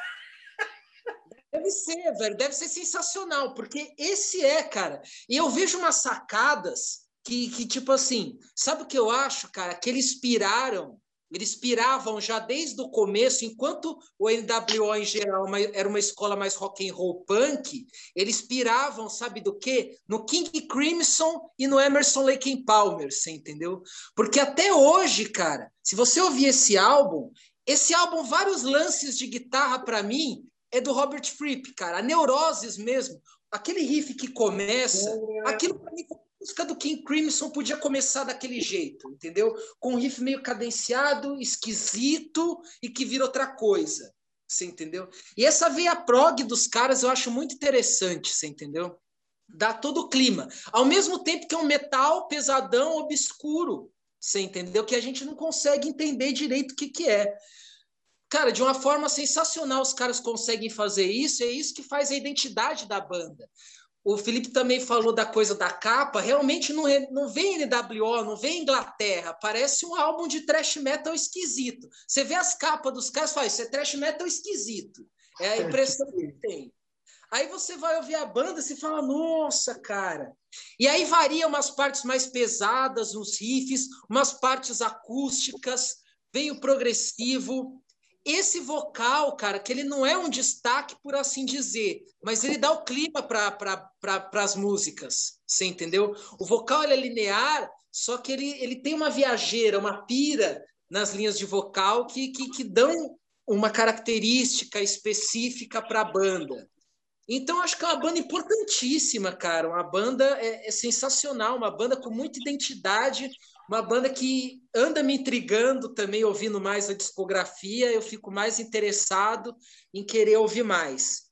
Esse álbum é um descasso, cara. Já falei da Neuroses, que eu acho um puta som. A When Penelope's Dream, parte 1 e 2 também, fudidíssima, você entendeu? Cara, acho demais, cara. É, para mim é, é um álbum que eu também não consigo classificar, mas eu acho muito bom a música. Eu gosto de música bagunçada, estranha, então esse álbum ele vem muito a calhar e o Holocaust vem muito a calhar nesse quesito, cara. É, eu eu acho, até fiz essa, essa comparação lá no de 89, tipo, o Clovenhoof começou a ficar esquisito. É, essas bandas de NWO, algumas delas tivessem uma graninha ali para continuar, velho, e não tivesse toda essa coisa dos anos 90, várias iam ficar esquisitas também, você entendeu? Em comparação a outras que iam ficar mais tradido do mesmo jeito. Então, o metal da Inglaterra é uma caixa de surpresas, é maravilhoso, interessante. E o Holocaust, cara, faz jus ao estilo do, do, do, metal que os caras fazem, cara. Os caras são muito foda, bicho.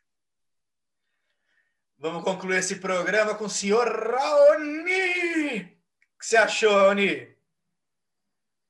Bora lá. Primeiro dizer que eu tô bêbado, não bebo Skull Beats, isso daqui é uma merda. Ah, mas nem a pau. Arruína a vida e faz você andar de sapatênis. Total.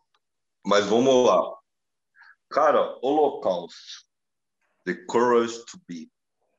Uh, primeiro, uh, como eu disse, né, eu já sou um pipolho do Crust, e essa capa me remeteu, me remeteu muito ao Crust, tá ligado? Vocês até falaram do, do Trash, mas é um bagulho meio pós-apocalíptico total. Tons de preto, branco, cinza, azul, tá ligado? É uma capa extremamente forte, mas para uma sonoridade que você não espera.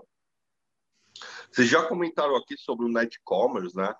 Primeiro disco deles, é, que já vem isso daí, depois é No Man's Land, né? Que já começa até essa mudança.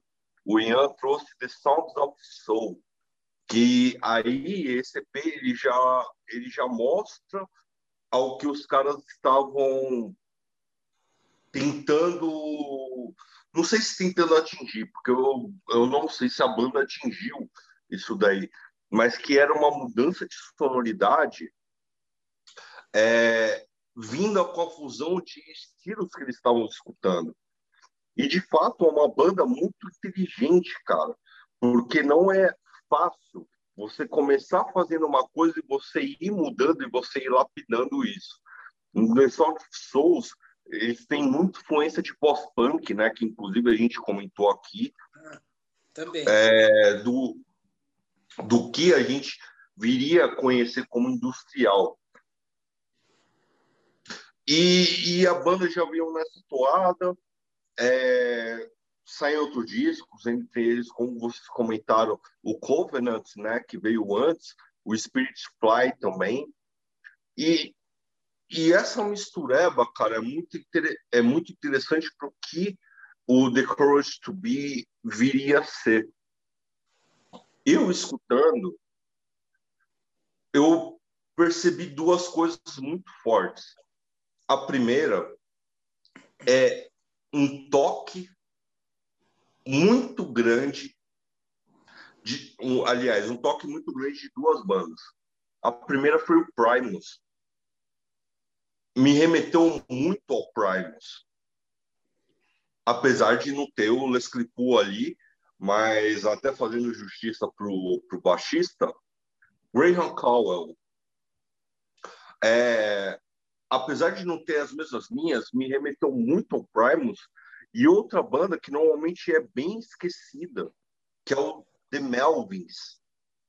Cara, aqui tem muita coisa do The Melvins. Tem muita coisa no vocal, tem muita coisa nos riffs, tem muita coisa nos timbres da guitarra. Para mim, é uma mistura entre o Primus e o The Melvins com um toque totalmente New Wave of British New Wave of British Heavy Metal. Calma, Rony.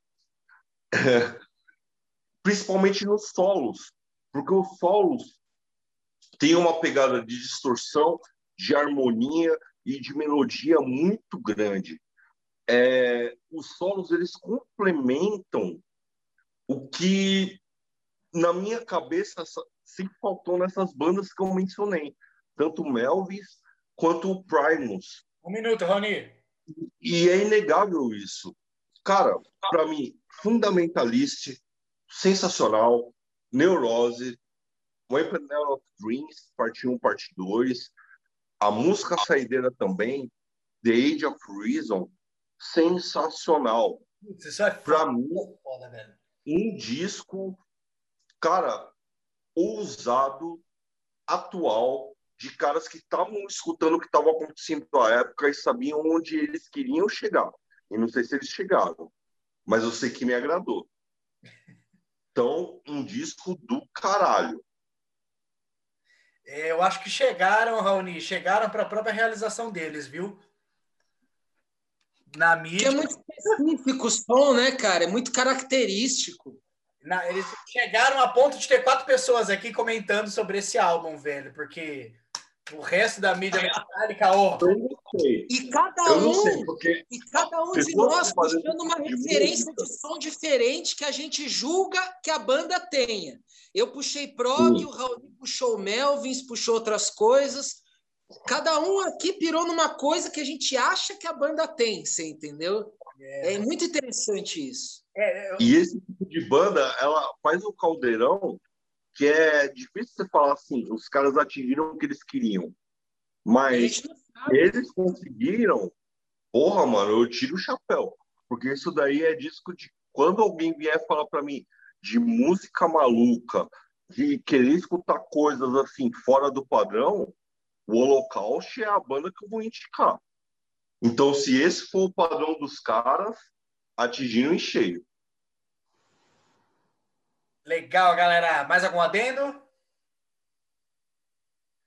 Não, não, não. Então, concluímos! Olá! Bicho, eu tô bêbado também. que legal, galera. Acabou aí no 33 episódio. Felipe, meu querido, muito obrigado, velho, pela sua participação. Que legal, velho. Valeu, mestre. Agradeço aí o convite. Foi um prazer pra caralho participar. Foi gostoso pra caralho falar desses álbuns. Deu uma nostalgia aqui, cara. Pô, 2000 foi um ano foda. Matar um pouquinho de saudade daquelas conversas de rock bar, porque quando a gente se encontrava lá em Santana, no final das contas era só disso que a gente falava, né? A mesma coisa que a gente está fazendo aqui. tomando cerveja Crio quente. Crio a 1,60 lá no, no chinês do, do terminal ali de Santana. Ali. Aí, ó. Tá vendo? Gente gente sabe. cabeça escutando um som. Se a gente falou da essência do Holocausto, a nossa essência é essa aí, ó. É tudo na base da Crio. Vamos pro sorteio, galera. Ah, garoto. Vamos sortear. Vamos lá, vamos lá, vamos lá, vamos lá, vamos lá, vamos lá. Fecha essa porra, velho. Quer ver que vai cair 2000 de novo nessa desgraça? Só cai ano 2000, velho, essa porra. 2007 agora. 40 anos dos anos 70 que tem sobrando ainda. E olha que nem 40 anos, só tem 10 anos dos anos 70, ainda falta Pô, Vai ter 40 aí, não aparece um. Puta que pariu, vamos, mexe que mexe. 2002. mexe. Vai cair 1820. E, no, e anos 70 não cai, né? Os comprimentos do Brasil. Vão ter que lançar um Beethoven e um Vivaldi, cada um aqui, um bar. Não, mas reparte um pouco, porque senão a gente não tem como. Um bar, um Beethoven e um Vivaldi. Vai sair 1700 e cacetado. Brahms. Brahms. Ah, olha lá. Tinha que reclamar dos anos 70 pra essa porra cair. Olha lá. Próximo Saiu? programa, meus brothers, a gente vai com 1976. Ótimo ano. Porra, Tem uns- velho. bom. Tem uns rock bom, hein? Esse vai trincar, hein? Coisa mano? boa, hein? Tem algum, Rock bom. tem algum em mente, Felipe? Tem um Rainbow. Rising em mente aí, talvez? O Rainbow Ride. Você sabe, você sabe que a primeira coisa que me vem em mente é Black Sabbath, né, cara? 76? Eu acho que o Black Sabbath não teve, hein, 76. Acho que não teve. Não, Não, ou, ou era o Sábado Saba ou Sabotagem. 75 é o sabotagem. não, é, o Sabotagem é 75. 76, acho que o Black Sabbath tava bugado. 76? Não, pera. O Não, Technical era de técnico, 77. eu acho que é 76. 77 e depois 79 o Never Say Die. Ih, então fudeu. Não, mas peraí, tem o Technical Ecstasy, era de 77? Eu 77. não lembro. Pô, sorteio. ah, Ô, seria legal indicar o Technical Ecstasy, hein? Polêmica. Sanoiaba. Sanoiaba gosta do Technical Ecstasy. Pô, eu gosto. Eu gosto. Eu gosto.